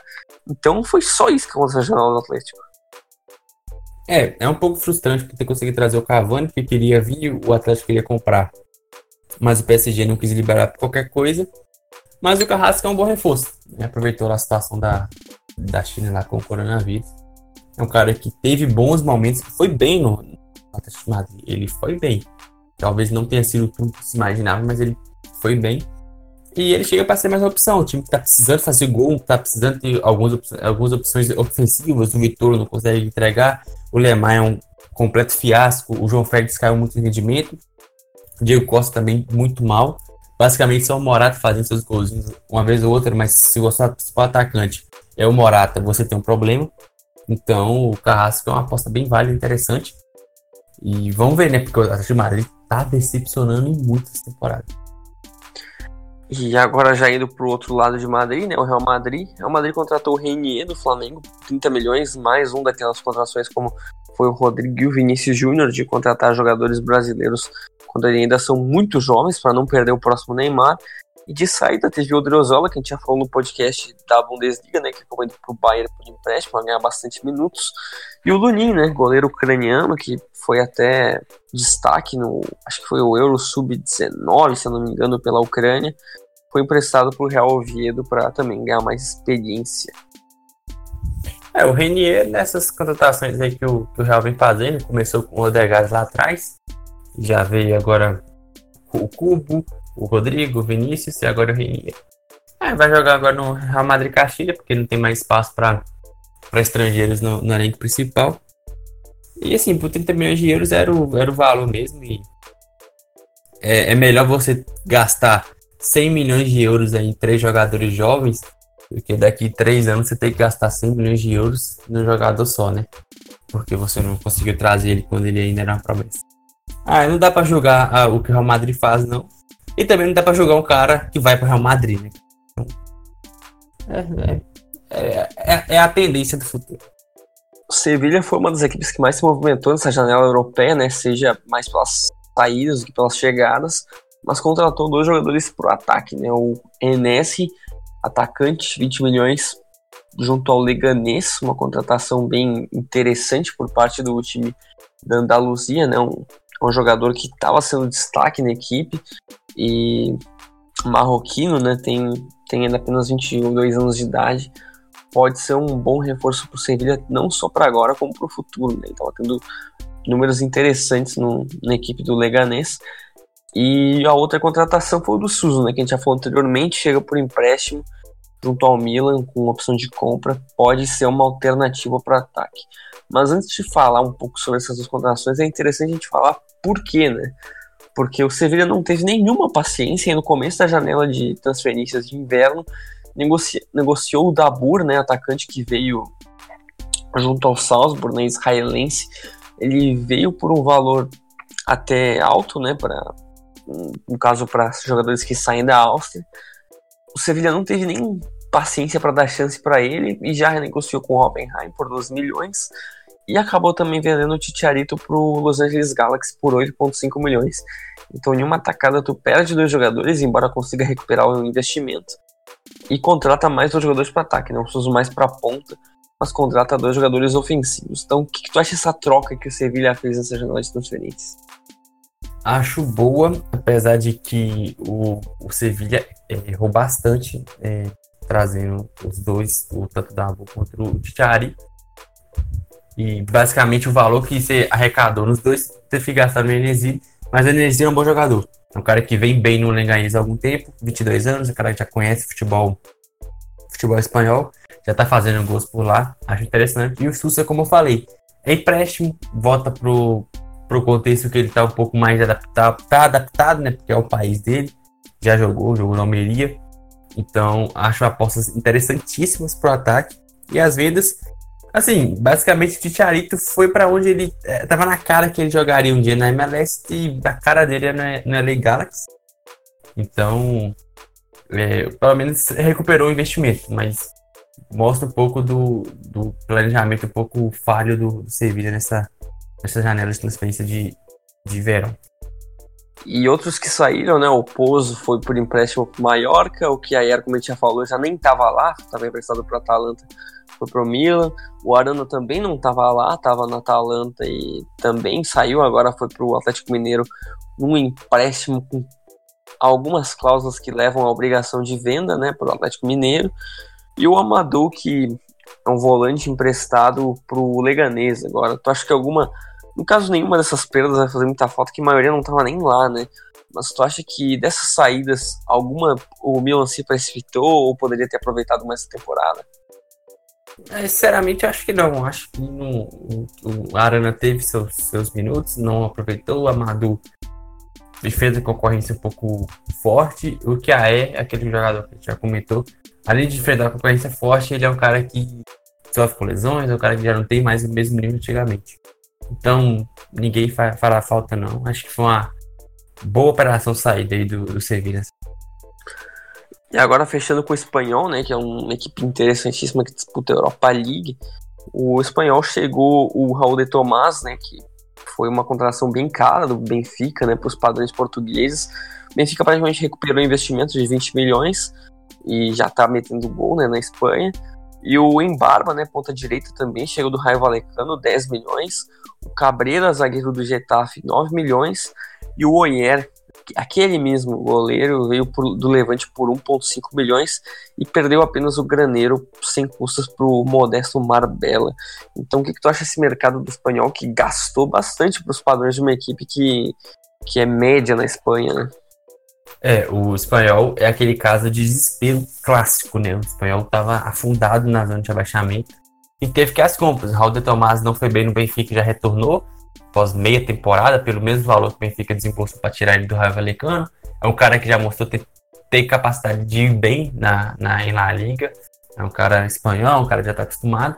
O Embarba estava bem no Raio Valecano também na, na segunda divisão da, da Espanha, relação interessante. O Cabreira é um cara importante no Getafe. O Getafe é um dos principais times hoje do futebol espanhol. É um time que de nível de Champions League, pai de contratação. E o era o cara que fazia o Levante não ser um caos mais do que já era. O cara que salvava muitas vezes o time e veio para sua opção pro, pro gol. Boas contratações de um time que estava tá desesperado, né? O espanhol corre sérios riscos de ser rebaixado. Então teve que as compras não teve outra saída. E Vitor não vai comentar sobre a saída do Graneiro, aquele, aquele mesmo, mesmo Real Madrid que acabou parando na terceira divisão espanhola agora. É o cara que, assim, é, caiu muito, né? Tinha alguma expectativa dele, mas ele realmente flopou de uma forma bizarra, né, Não conseguiu jogar bem né? praticamente em lugar nenhum. Marbella. É complicado. E ele não é tão velho, né, cara? Eu acho não, não é não. Não é não. Já teve alguns, algumas pessoas comentando que é, mesmo com o desempenho não sendo fantástico, né? O Graneiro tem, tava chegando aqui 32 anos e, e tá indo jogar na terceira divisão espanhol, né? Não é, não é comum um jogador fazer esse movimento, tendo esse prestígio que ele até já teve, né? Então... É o cara que tem quase 100 jogos com a camisa. É, realmente, um jogador experiente, né? E agora fechando, Vitor, diversos movimentos do futebol espanhol. Vamos ser bem rapidinho. Começando pelo Cabaco, Levante, zagueiro do Levante, acabou indo para o Getafe, também uma reposição. Né? É, o, o, o Getafe perdeu o Cabreira, trouxe o Cabaco, outro cara importante do Levante. E reforço é basicamente trocar um, um pelo outro, praticamente tem o mesmo valor, porque perdeu o Cabreira pro, pro espanhol. Bom reforço, bom reforço. O Cabaco é um, é um bom zagueiro. E o Etebo, que saiu do Stoke, também reforça o Getafe por empréstimo, junto com o Daverson, né, que tá, veio do Palmeiras com empréstimo por uma opção de compra para ser mais uma opção para ataque. É, o Etebo é um cara de qualidade, um bom meio campista, acho um reforço interessante pro Getafe. E o Davis, apesar de da folclore em torno dele, é um cara que foi bem no futebol espanhol, um cara que já conhece o futebol espanhol, um cara que está adaptado. Então, é, como foi por empréstimo e o, o Getafe é, já tem algumas opções para o ataque, acho uma aposta ok. Não tem muito o que, o que perder. É, é um cara que já, já, é, já tá ali mesmo, já um cara que já teve seus bons momentos, tanto no Levante como no Alavés. Acho a contratação interessante. O Davidson não é esse cara tão ruim quanto, o Pinto, apesar de ser doido, né? e o Valência, né, como a gente já falou anteriormente, contratou o Florenzi. Tu acha que faz sentido para falta de, de opção para a posição? Ou tu acha que o Valência não precisava ter feito esse movimento? Não, é bem alternativo, mas o Vaz não estava bem né? O Vaz não estava bem. Então o Florenzi tende a, a evoluir um pouco ali é, a posição apesar de ter começado mal, ter sido expulso na última partida contra o Getafe. Mas é um cara ainda que com o tempo ele deve assumir melhora. Não é um craque, mas é um, é um, bom lateral.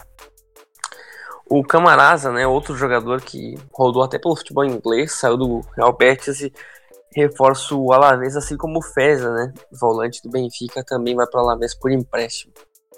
É, o Camarasa ele fez uma temporada muito boa em 2019, 2002, 2019 pelo Levante mas no, no Betis ele não foi bem, ele retornou de empréstimo, se não me engano. É, é realmente, é, ele, ele jogou no Levante, e retornou de empréstimo é, do próprio Crystal Palace e, como você falou, jogando futebol inglês. Acho bom reforço para a Alavés, é um cara que já tem experiência, é um cara que ainda tem alguma, algum potencial de, de evolução e já mostrou bom futebol em alguns, alguns times que passou. O Alavés precisa de, de reforço também para se recuperar na temporada fazer a temporada bem abaixo. Acho que o Camarada é um bom reforço. E agora um dos melhores nomes de jogador, né? O Acaso. O Acaso saiu do Alavés e acabou indo para o Jiangsu Suning, né, da China, por 2,7 milhões. Uma perda para o meio campo do Alavés, que, como a gente já falou anteriormente, foi reforçado. É, trouxe o Camarada e o Feja, mas perdeu o Acaso se você pensar que você trouxe os dois meio-campistas por empréstimo sem custos e vendeu o Acaso, que não é um grande craque, é um jogador bem mediano por 2,7 milhões de euros, foi boas movimentações da Alavés que eu acho que melhorou. Fez é um bom volante, o camarada já disse que é um, é um jogador interessante também.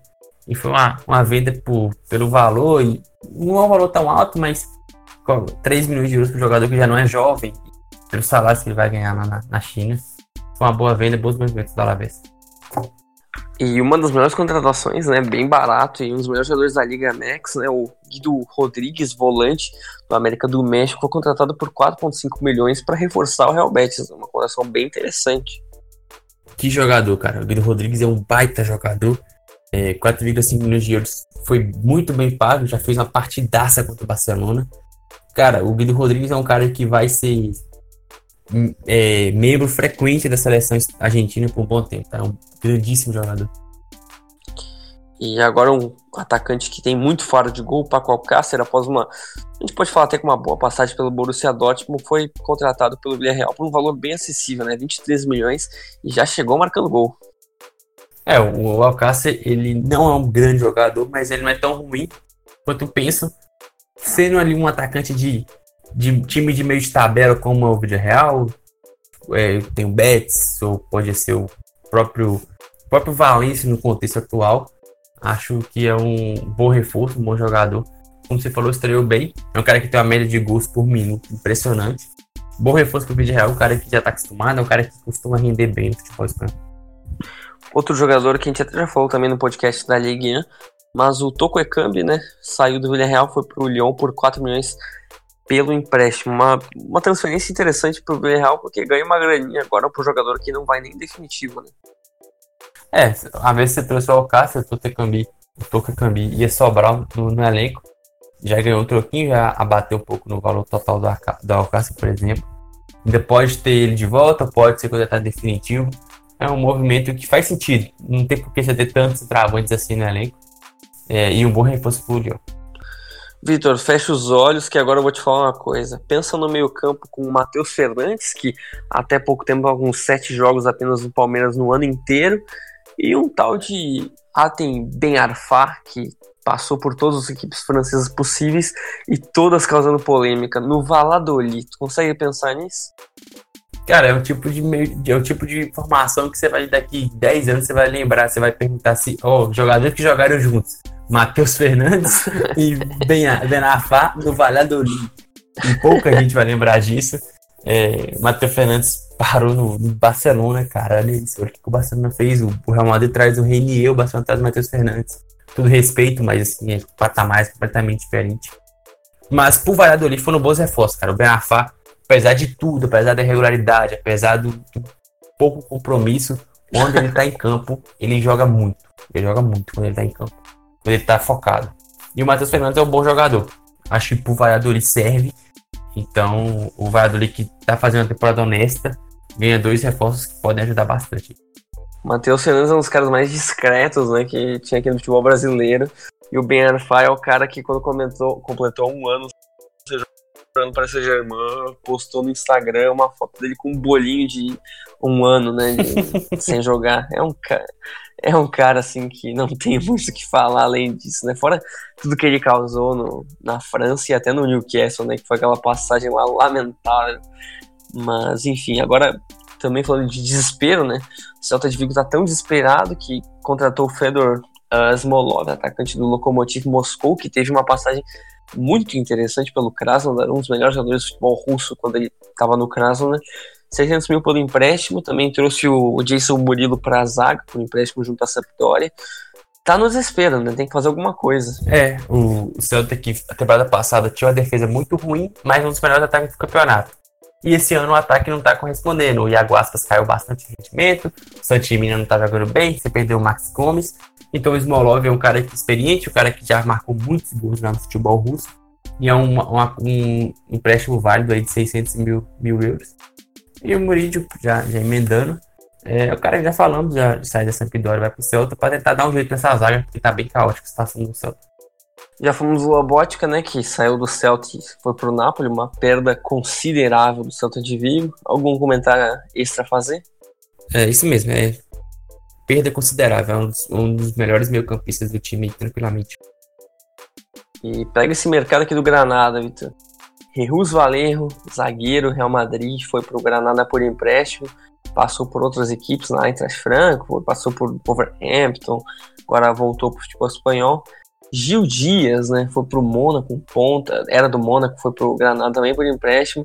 E olha aqui, Vitor, vamos pensar de novo. Família Pozo, Watford, a gente pode falar também de Udinese, Granada. Estranho, né, que o Folquier foi do Watford pro Granada do nada por empréstimo, né?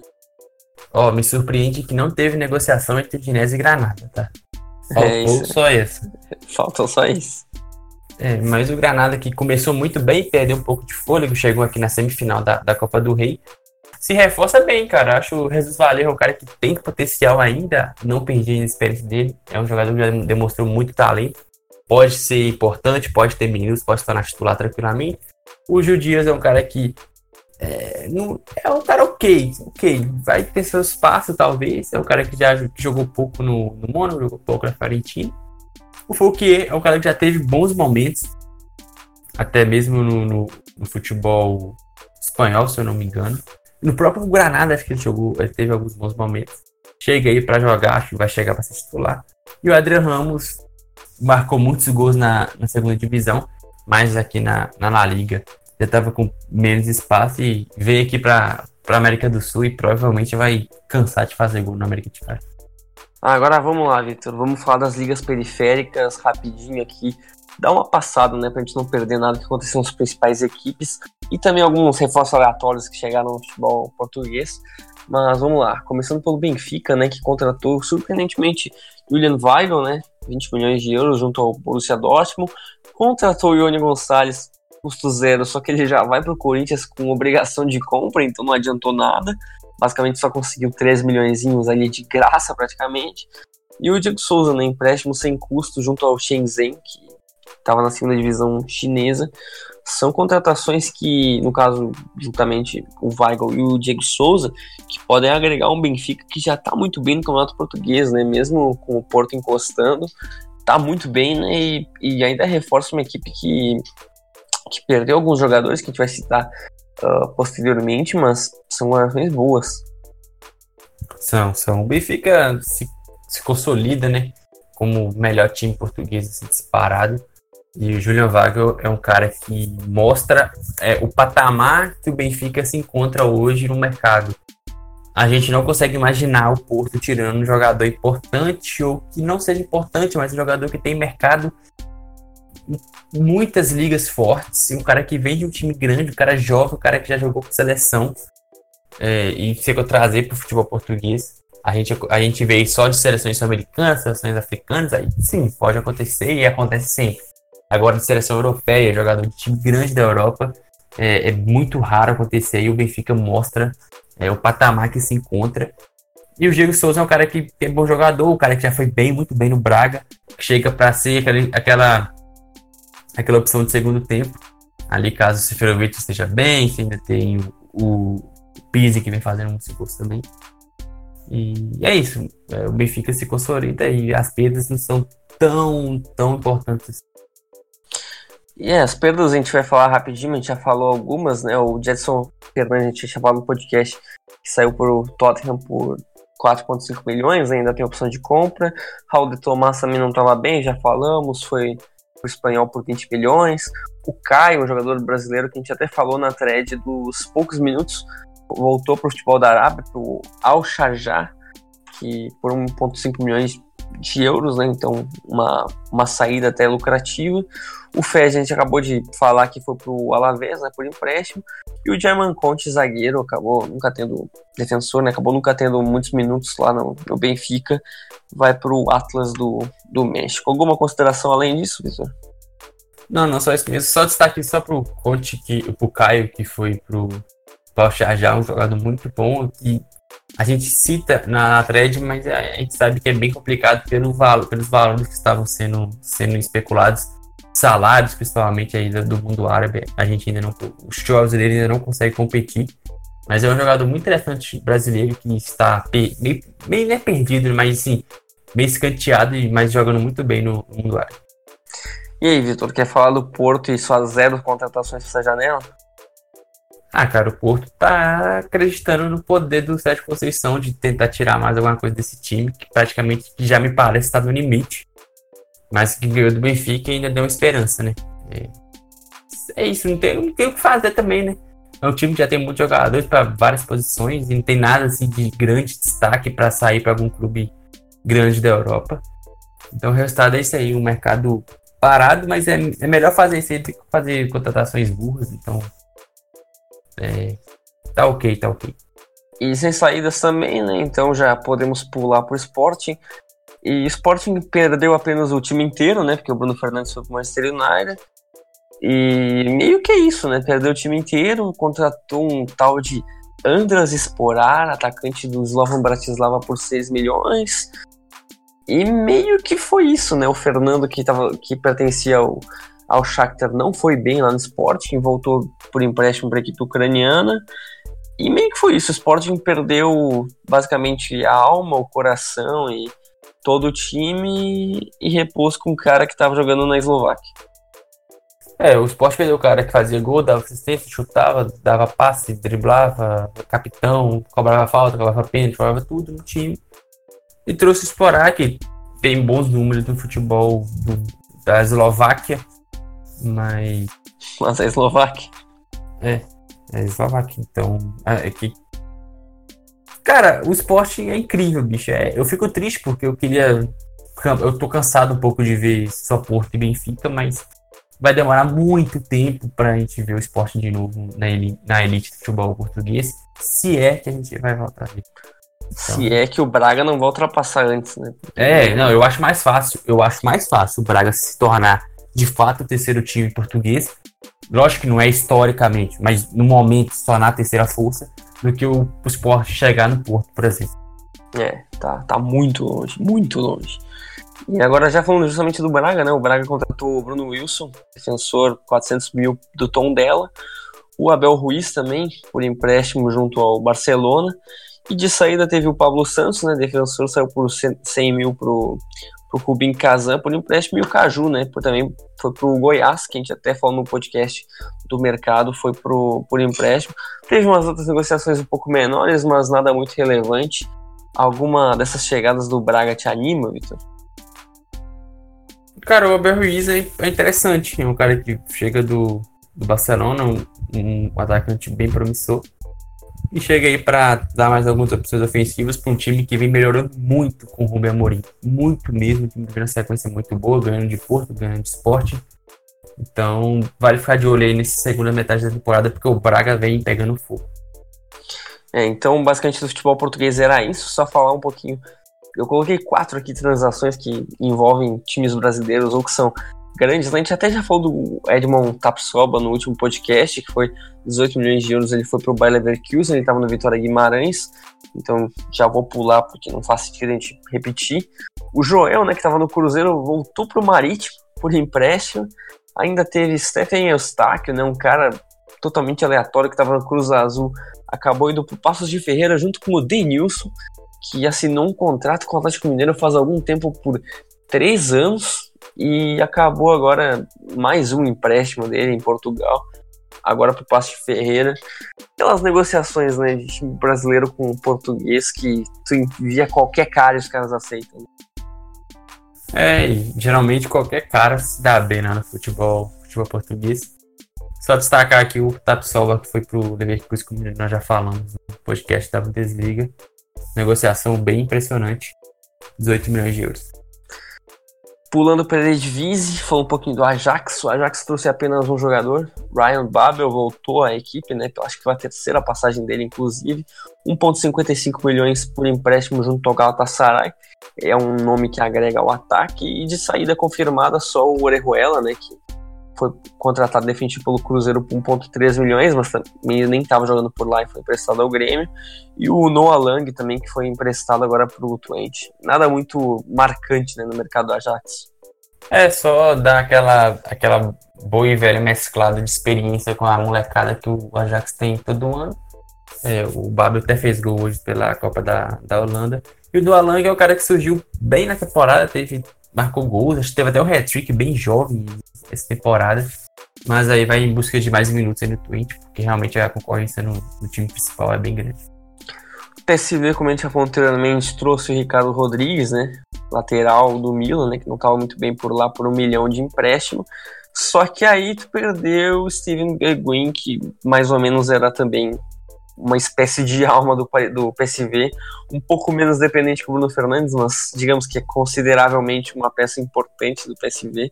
30 milhões foi para o Tottenham. Ainda perdeu o Gaston Pereira, que a gente foi doado para o Cagliari por 2 milhões. E uma perda que eu posso dizer que foi surpreendente, né, que o Zoe acabou perdendo a titularidade do PSV e logo ele foi emprestado para o Trash, né, um cara que consolidado na seleção holandesa, não entendi muito bem esse movimento, né? Porque trocaram os goleiros e o Zoe vai sair de Endoven após vários anos como titular da meta do PSV, né? É, o Zoe vai em busca de minutos para jogar a Eurocopa. Basicamente é isso. Tava correndo risco de ficar fora. E PSV em crise perde seu craque e perde o Gastão Pereira, que é um jogador que não estava bem, mas é um cara que tinha talento, entendeu? Um cara que já mostrou ser bom jogador por um valor muito pequeno mas o Ricardo Rodrigues, pelo menos, é uma boa aposta. Mas, assim, a, a distância também do Ajax para o PSV é, deve ser uma das maiores, assim, em muito, mas muitos anos, viu? E digamos que isso aconteceu em questão de uma temporada, né? Porque até a questão da temporada passada, embora o Ajax estivesse muito bem, a campanha do PSV na Eredivisie foi muito boa também, né?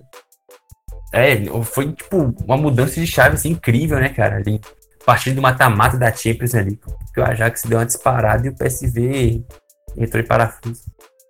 É, e agora já pulando para o mercado do Final, no mercado bem aleatório, contratou o Robert Buzenic, atacante do MSK Zilina, bem alternativo, né? Clássico do Final. Ainda trouxe o Bogzan Oziakup, atacante por empréstimo do Besiktas, que com dois minutos de jogo com a camisa do Final já tinha feito até gol. E de saída teve o Yassin Ayub pro Panathinaikos custo zero, o goleiro Kenneth Vermeer, que foi pro Los Angeles FC também, custo zero, e o Burger, né, um cara que é até pelo nome engraçado, foi por empréstimo pro Excelsior. Alguma transferência que te chamou a atenção, Victor? O, só o Jacup. O Jacup é um bom meio campista que chega do Besiktas, cara que já teve bons momentos no futebol turco e que como já estreou muito bem pode chegar e ajudar bastante o Feyenoord a terminar pelo menos ali na, na zona de Champions League. E mercado também alternativo do AZ, que trouxe a Com Even, 2,5 milhões junto do Bodo Glimt, da Noruega, e o Ramon Leuvin, defensor, não informado né, o valor do Odense BK, confesso que não sei nenhum dos dois, e saiu apenas o Bjorn Jonsen, que já está extremamente bem no Yusan Hyundai, virou praticamente a principal referência da equipe na Coreia do Sul, saiu por um milhão de euros, basicamente esse mercado do AZ não agrada, não, não piora a equipe, trouxe jogadores desconhecidos do, do, dos países nórdicos, mas é um tipo de mercado que o AZ costuma explorar, né? Cara, eu vou ser, vou ser honesto, eu não sou capaz de opinar, não tenho a mínima ideia que seja esses caras. É, já vamos pulando aqui.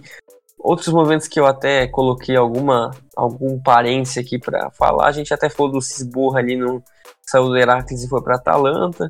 Agora também teve o Emil Hansson, que saiu do Hannover e foi reforçar o Valwick para ganhar um pouco de minutos. O Alio Devilzoglu saiu do Sparta Rotterdam e foi reforçar o Bom Brentford, né, que está muito bem na Championship.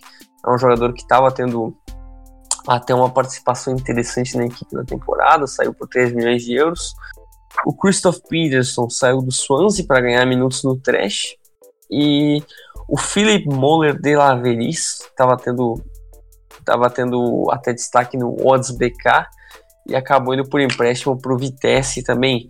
E uma contratação de encher os olhos, mas são basicamente os únicos movimentos que a gente pode chamar de relevantes que saíram dessas equipes menores da, da Holanda, né, Victor?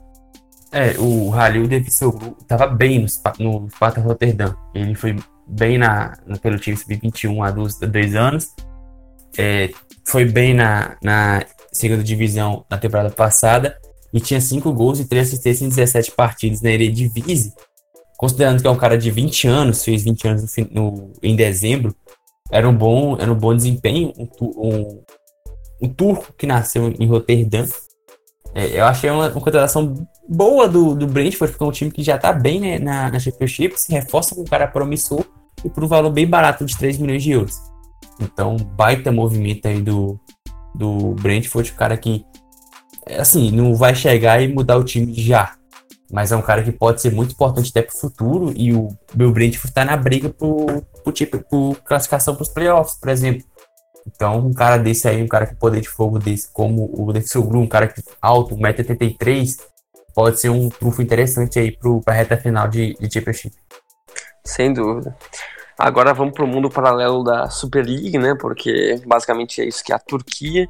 Um pouquinho do Galatasaray, que contratou o Onyekuru, a gente até falou nos podcasts também da Liga 750 mil por empréstimo junto ao Mônaco. O Marcelo Sarach, né, do, do RB Leipzig, que também chega por empréstimo de 500 mil. O Jesse Sekidica, custo zero, vem do Eskiserispor, também da Turquia. E de saída teve, como a gente já falou, o Babel, que foi pro Ajax o Henry Moore, que mais uma vez troca de time, vai por Olympiacos também por empréstimo. O Tazdemir, que vai por empréstimo para o Kaiser Sport. E o Izonzi, que acabou o empréstimo, foi para o René. Alguma perda ou entrada que te surpreende, Victor? Cara, eu gosto do Onyekuru, um cara que já mostrou talento em alguns times que passou. Foi mal no, no Everton, no Mônaco, mas a gente sabe que são contextos que são bem, bem ruins para jovens jogadores nos últimos anos, no Mônaco, por exemplo, teve seus momentos bons, mas há alguns anos é uma bagunça completa. O Everton também sabe que é, que é aquilo lá que a gente vê agora, o Ancelotti está dando o jeito. o Sarate acho uma contratação muito interessante. O Sarate é um cara que, que me desperta muita expectativa porque ele foi bem, surgiu bem no Danúbio, teve foi rápido a passagem pelo River Plate, mas foi bem também. E é um cara que sempre se mostrou bom jogador. Então, no Leipzig ele não teve muita chance, mas tem agora a oportunidade de se desenvolver aqui no Galatasaray. E que entre as perdas chama atenção só o Ryan Babel, que foi para Ajax, como a gente falou. Já, inclusive, marcou gol já é, contra o Vitesse. E é um cara que, por onde passou, teve um desempenho aceitável. Foi, teve, teve a reta final com o Furra na temporada passada bem. Agora no, no próprio Galatasaray tinha tudo para ser um baita reforço. O Galatasaray começou o campeonato bem mal, mas já vem se recuperando, já vem na sequência interessante, já tá brigando pelo título de novo.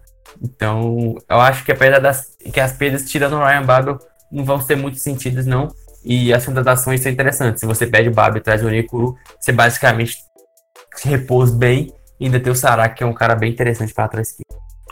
Só dando uma mençãozinha ali ao coitado do, de SC Kidika, né, que veio do Eskizerispor. Ele estava bem né, na segunda divisão turca, fez oito gols, estava tendo um desempenho bem razoável pela equipe, chega a custo zero, então não é um problema para o Galatasaray em questão de pagar, né? Tava, teve oito gols e duas assistências em 16 jogos. Um bom desempenho, já até jogou pelo Galatasaray já desde que foi contratado, então mais uma contratação do gigante turco. Você lembra qual foi o último africano que o Galatasaray trouxe em meio de temporada vindo de um time pequeno? Hum, africano do Galatasaray, não lembro. O Diané. Cansou de fazer gol no, no Casimpasa. Cansou de fazer gol. E quando ele saiu, o Casimpasa foi quase rebaixado quando tava brigando pelo título, né? Foi uma coisa bizarra. O Casimpasa perdeu, tipo, todos os jogos do segundo turno. E agora o Diané tá na Bélgica ainda, né? Coitado. E o Casimpasa é o vice-lanterna nesse tempo. É, vai cair. Acho que se não cair, vai, vai ficar muito perto disso. Né? E agora já migrando pro Bajakseir, né? Não, não teve nada gigantesco, além de duas saídas que me chamaram a atenção, né? O Milos Jojic, um cara que jogou no Borussia Dortmund por algum tempo, jogou no Colônia também. Não deu certo, foi pro Wolfsberg da, da Áustria. E o Arda Turan, aquele mesmo, voltou por empréstimo pro Barcelona. Vitor, top 5 piores contratações da história do Barcelona? É, é, tirando o Coutinho, que, é, que não conta, deve ser o top 3 fácil. Decepção completa e foi mal também no, no Basak Serri. E, e aquela coisa, o Basak Serri dá uma jogada porque no elenco, porque é um time muito grande, um time que tem vários jogadores, vários experientes que praticamente não jogam. Você liberar salários como o Jojic, que é o cara que já passou por clubes é, alemães e o Arda Turan, que é um cara super rodado, super famoso, dá uma liberada um pouquinho, mas não tem. Eu acho que não faz muita. Não tem um impacto muito grande, não. Outra contratação que agora por parte do Besiktas, né? O Besiktas trouxe o Adin Asik do Dinamo Zagreb, mas ele vai continuar lá o resto da temporada. E trouxe o Kevin Prince Boateng, como a gente já falou ali na, quando a gente falou da Fiorentina, por empréstimo até o final da temporada. Não sei se faz algum sentido, mas enfim, não, não vamos falar sobre isso. Mas perdeu o Oziakup, né, que a gente falou pro final. Basicamente foram esses movimentos do Besiktas na janela. É, o Besiktas já tá em sétimo, 36 pontos em 21 partidas, já tá 6 do, do Sivaspor, mas são muita gente na frente. E você ainda pede seus, um dos seus principais jogadores para trazer o Boateng. Então o, o, o Besiktas já vem mal e piora em relação ao que tinha. Ah, vai terminar. Ah, acho que não, não consegue nenhuma vaga para competição europeia. A não ser que tenha alguma melhor aí que, não, que eu não consigo vislumbrar. É, a temporada bem decepcionante do Besiktas. Falando um pouquinho agora do mercado do Trabzonspor, que é um time médio para grande da Turquia, né? Trouxe alguns nomes aleatórios, né? O Jaye, meio campista do Stoke City por empréstimo. O Guilherme, aquele mesmo que foi muito bem no Benevento na Itália, estava no Iene Malatyaspor veio por empréstimo junto ao SC Alvarenga. O Manuel da Costa, defensor, chegou do Al Ittihad também, sem custos. E o Manuel mesmo, zagueiro ex-cruzeiro que jogou no Corinthians, veio por empréstimo. E saída só teve o Onazi, que tem várias convocações pela seleção nigeriana, para o Denizlispor. Mas foi basicamente isso, um mercado bem aleatório do Trabzonspor, né? É, é um time que briga forte pelo título, é um cara que é um time que é, é bem é bom de ver. É um, acho que o time que melhor joga futebol na, na, na Turquia tem a, o melhor ataque, a segunda melhor defesa do campeonato, é o vice-líder com jogamentos. Se vencer os jogamentos, assume a liderança do Sivaspor. E se reforçou bem, cara. É, apesar de ser, de ser alternativo, você trouxe o Guilherme, que é um cara que tem uma boa, uma boa trajetória no futebol polonês.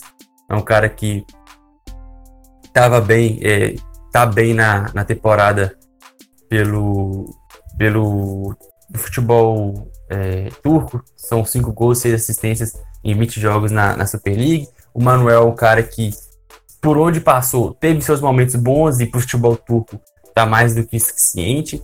Então o, o Trabzonspor já melhora o que, que já tinha de bom e praticamente não perdeu praticamente nada. O Anásio não tinha muito espaço, para o time pequeno. Então o Trabzonspor é, entra muito forte para encerrar um jejum que tem uns 40 anos sem ganhar título, título nacional e quebrar um pouco dessa hegemonia de, de Besiktas, Galatasaray e Fenerbahçe. Então as chances são reais disso acontecer. Isso acho que passa muito pelo Trabzonspor, que vem fortíssimo nessa reta de final de temporada. Agora falando um pouquinho do último time turco, né, o Fenerbahçe. O Fenerbahçe trouxe o Simon Falete, defensor que tinha apenas uma partida na Bundesliga pelo Eintracht Frankfurt, vem por empréstimo, né? E a saída só o que também fez o caminho contrário, foi para a Bundesliga, foi para o Fortuna Düsseldorf, e também fim de empréstimo do Vitor Moses. Basicamente não perde basicamente nada e repõe um zagueiro que saiu, né? É, o Fenerbahçe também a gente esperava ter parado um pouco melhor, mas é apenas se colocado, mas pelo menos não tá brigando para não cair igual a última temporada.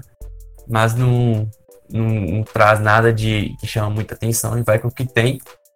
E quem sabe, né?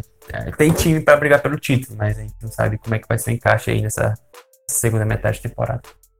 É, sem, sem dúvidas. E agora já falando um pouquinho das negociações aleatórias que aconteceram no, no futebol turco, né? Teve o tal do Remy Walter saindo do Nice para o Malatyaspor e fazendo o caminho contrário, e a Jovic saiu do Malatyaspor e foi para o Antalyaspor. Alguma menção a essas duas, Vitor? Cara, o Remy Walter ele surgiu bem no, no Nice, mas realmente estagnou muito. E agora vai, vai se aventurar aí no submundo da Turquia. E o que, que, falar de Lucas Podolski no Antalyaspor de graça após uma passagem pelo futebol japonês? Ah, o Podolski tá dando a, a volta ao mundo e vai jogar agora no, num, num país que tem muitos jogadores assim, né? A gente já tá cansado de ver teve Eto'o, teve Robinho, teve Adebayor. Então, o Podolski vai agora no Antalyaspor. É um time até ok, é um time que tava, tava bem mais em cima, mas esse, essa temporada tá brigando para não cair. Ele fez a boa temporada passada, mas vai ser companheiro aí de, de alguns jogadores rodados e, e a esperança do time para não, não ser rebaixado. Gustavo Campanharo, que fez até uma boa Série A pelo, pela Chapecoense, acabou indo pro Sport também, o valor não divulgado, mas, cara, pro futebol turco, um destaque da Série A tá bem interessante para um time pequeno, né? É, exatamente. É, o cara que só que ele vai pro time que é lanterna, né? O Kayserispor vai, vai ser rebaixado no, na Superliga, porque o Kayserispor é o disparado pior time da, do campeonato. É, saiu da, da Chapecoense pra, pra ser rebaixado na, no futebol Ô, Victor, mas pensa por esse lado. Em que mundo tu acreditaria que uma reposição do Kayserispor, lanterna da Turquia, ia ser um cara que tava em Santa Catarina, porque o jogador que era da posição, o Adrian, tá indo para Santa Catarina, porque o Adrian, ex-Flamengo, tá indo pro Havaí, né? Foi até anunciado já pela equipe.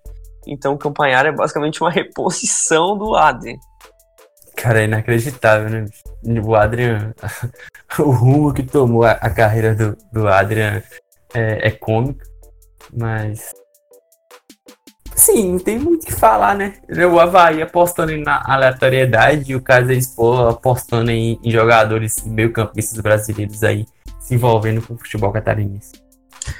E agora, Vitor, o que, que tu vai falar então de Emanuel Adebayor, que saiu do próprio Kaiser Sport e acabou indo, né? Sem, tava sem contrato, acabou indo pro Olímpia disputar Libertadores pela equipe do Paraguai. Cara, isso vai ser legal, hein? Isso vai ser legal. O, o Adebayor vai jogar com o Rock Santa Cruz, o Olímpico já, já é o time mais forte do Paraguai, já é um time interessante Então vai ser bem interessante ver o Adebayo aqui na, nas, nas nossas bandas, jogar contra o Santos. Então, essa, esse tipo de aleatoriedade aí é, é bem legal, é bem bacana. Vai ser curioso assistir isso. isso. E agora uma contratação também do Ancarubuçu, né, que outro time que, que fez algumas transações. Destaquei apenas o Gerson Fernandes, um cara que é naturalizado luxemburguês, estava no Dinamo Kiev, teve até alguns bons momentos e vai para o Ankaragutiu para ter uma, um final de temporada lá por empréstimo. E fechando, né, o Florian Adergonhag, que foi até contratado pelo Huddersfield quando eles estavam na Premier League, uh, não estava tendo muitas chances, acabou indo também para o Kasimpasa, que tá brigando ali para luta contra rebaixamento, né? Só negócios bem aleatórios, né, Vitor? Essa aqui você colocou pela cota Kosovo do podcast, pode, pode admitir. Pior que é verdade, cara. Pior que é verdade. Tem que ter, né? Tem que ter um pouquinho. No último teve o Rashika, no último teve aquele cara que. Ah, teve um cara que. Isso, Berisha, Berisha. Então saiu Berisha, agora tem que ter outro Kosovar. Tá aqui, tá aqui. Então já, já justo, migrando, justo. já migrando para a Rússia para encerrar, porque último país, Vitor, vamos lá. O Zenit, basicamente, as movimentações foram a volta do Rigoni, que acabou o empréstimo com a Sampdoria, e as saídas do Kraneviter por praticamente 6 milhões de euros para o Monte Rei, e para o Robert Mack, que foi para o Konyaspor sem custos. Então, o Zenit, com aquela legião de, de argentinos, alguns já estão tomando rumo de, de saída, né? Sair, é, pegar a, porta de saída para ter espaço em outros times. O Caneviter foi para o Monte Rei, um cara que é muito bom jogador, apesar que não conseguiu vingar na Europa, mas tende a, a voltar a jogar bem no futebol mexicano. O Rigoni volta da Sampdoria após a passagem bem apagada, mas é um cara bom jogador, muito bom jogador, o Rigoni. E o Mac é um cara que já teve alguns bons momentos no próprio futebol, no próprio futebol russo, mas que já passou também o tempo, a idade está chegando, já caiu muito de rendimento. E o Zenit basicamente não se movimenta, não, não perde nada de importante, nada de relevante, e tem tudo aí para conquistar o título novamente. Pois é, o Zenit que agora tem três agentes no elenco, né? Já que saiu o Kranevich, ele já tinha saído o Paredes, né? Pro Paris Saint-Germain na última janela. Tem agora o Rigoni, né, que voltou por empréstimo, o Mamana e o e o Dulce, né, que era isso. Então agora partindo pro Lokomotiv, nada muito a comentar, já falamos que o Smolov foi pro Celta por empréstimo, e agora indo pro Krasnodar, Krasnodar teve apenas saídas, e caiu a grana do Cueva, 6 milhões de euros que o Santos vai ter que pagar pelo peruano. Meu Deus do céu. E é uma graninha bem considerável, né, Vitor? Com o euro é nesse muito valor dinheiro, cara. É o, é o Bruno Henrique. É o Bruno Henrique, mano.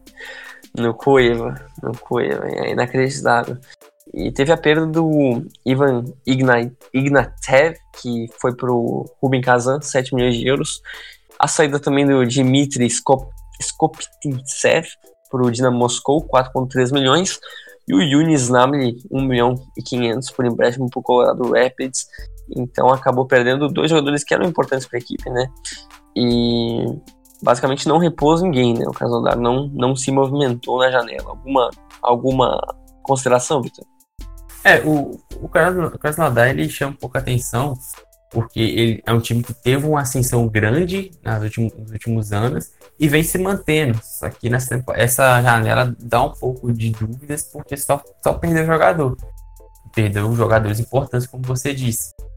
É, não dá para negar que é, um, que, que é um valor bom que entra nos caixas do clube, praticamente 20 milhões de euros, considerar os quatro, os quatro jogadores que saíram.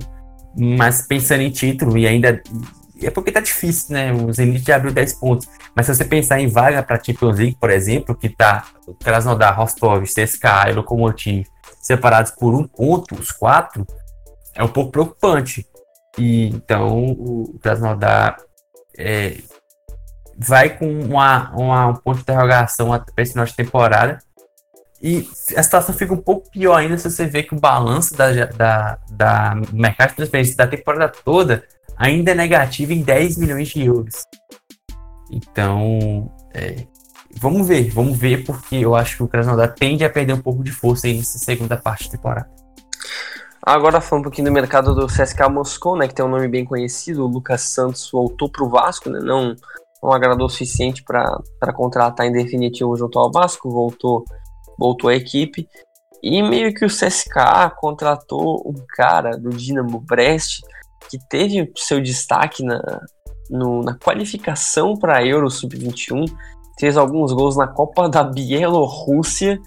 E esse cara, é, o nome dele é Ilha Skurin. E basicamente foi a única contratação que o CSKA teve, 500 mil. E é um jogador que já, já atuou também pela, pela seleção da Bielorrússia, teve números altíssimos na temporada, teve 19 gols em 26 jogos. Então é a única transação que, que teve, contratando um cara também já lá do leste europeu, que tem 20 anos, então pode agregar no futuro para esse CSK. É, pelos números é uma contratação interessante e que. E assim, não perde praticamente ninguém. O Lucas Santos jogou muito pouco. E se você vê que o CSK vem na crescente nas últimas partidas, acho que, que é um time que tende a incomodar um pouco mais. Ah, como, como eu disse, o Zenit disparou, no, dificilmente vai, vai chegar, mas o, o CSKA tá com uma molecada muito interessante aí.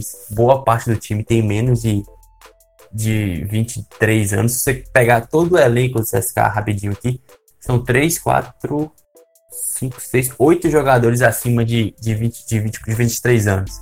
Entre eles o Mário Fernandes, o Zagoev e o Akifij. Então, o resto todos abaixo de 23 anos, jogador de 17, jogador de 19, de 16.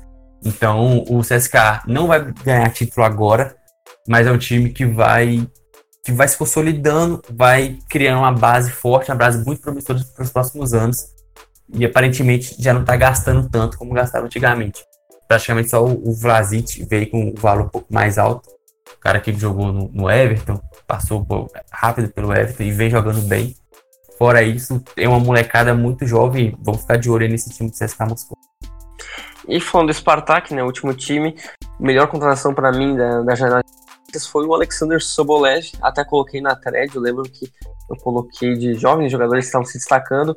Alexander Sobolev foi muito bem no Krylia Samara ele até estava ganhando oportunidades agora, acho que ele até foi convocado para a seleção russa e foi contratado por um valor praticamente irrisório, né? 500 mil por empréstimo, acho que depois tem uma opção de compra de 4 milhões.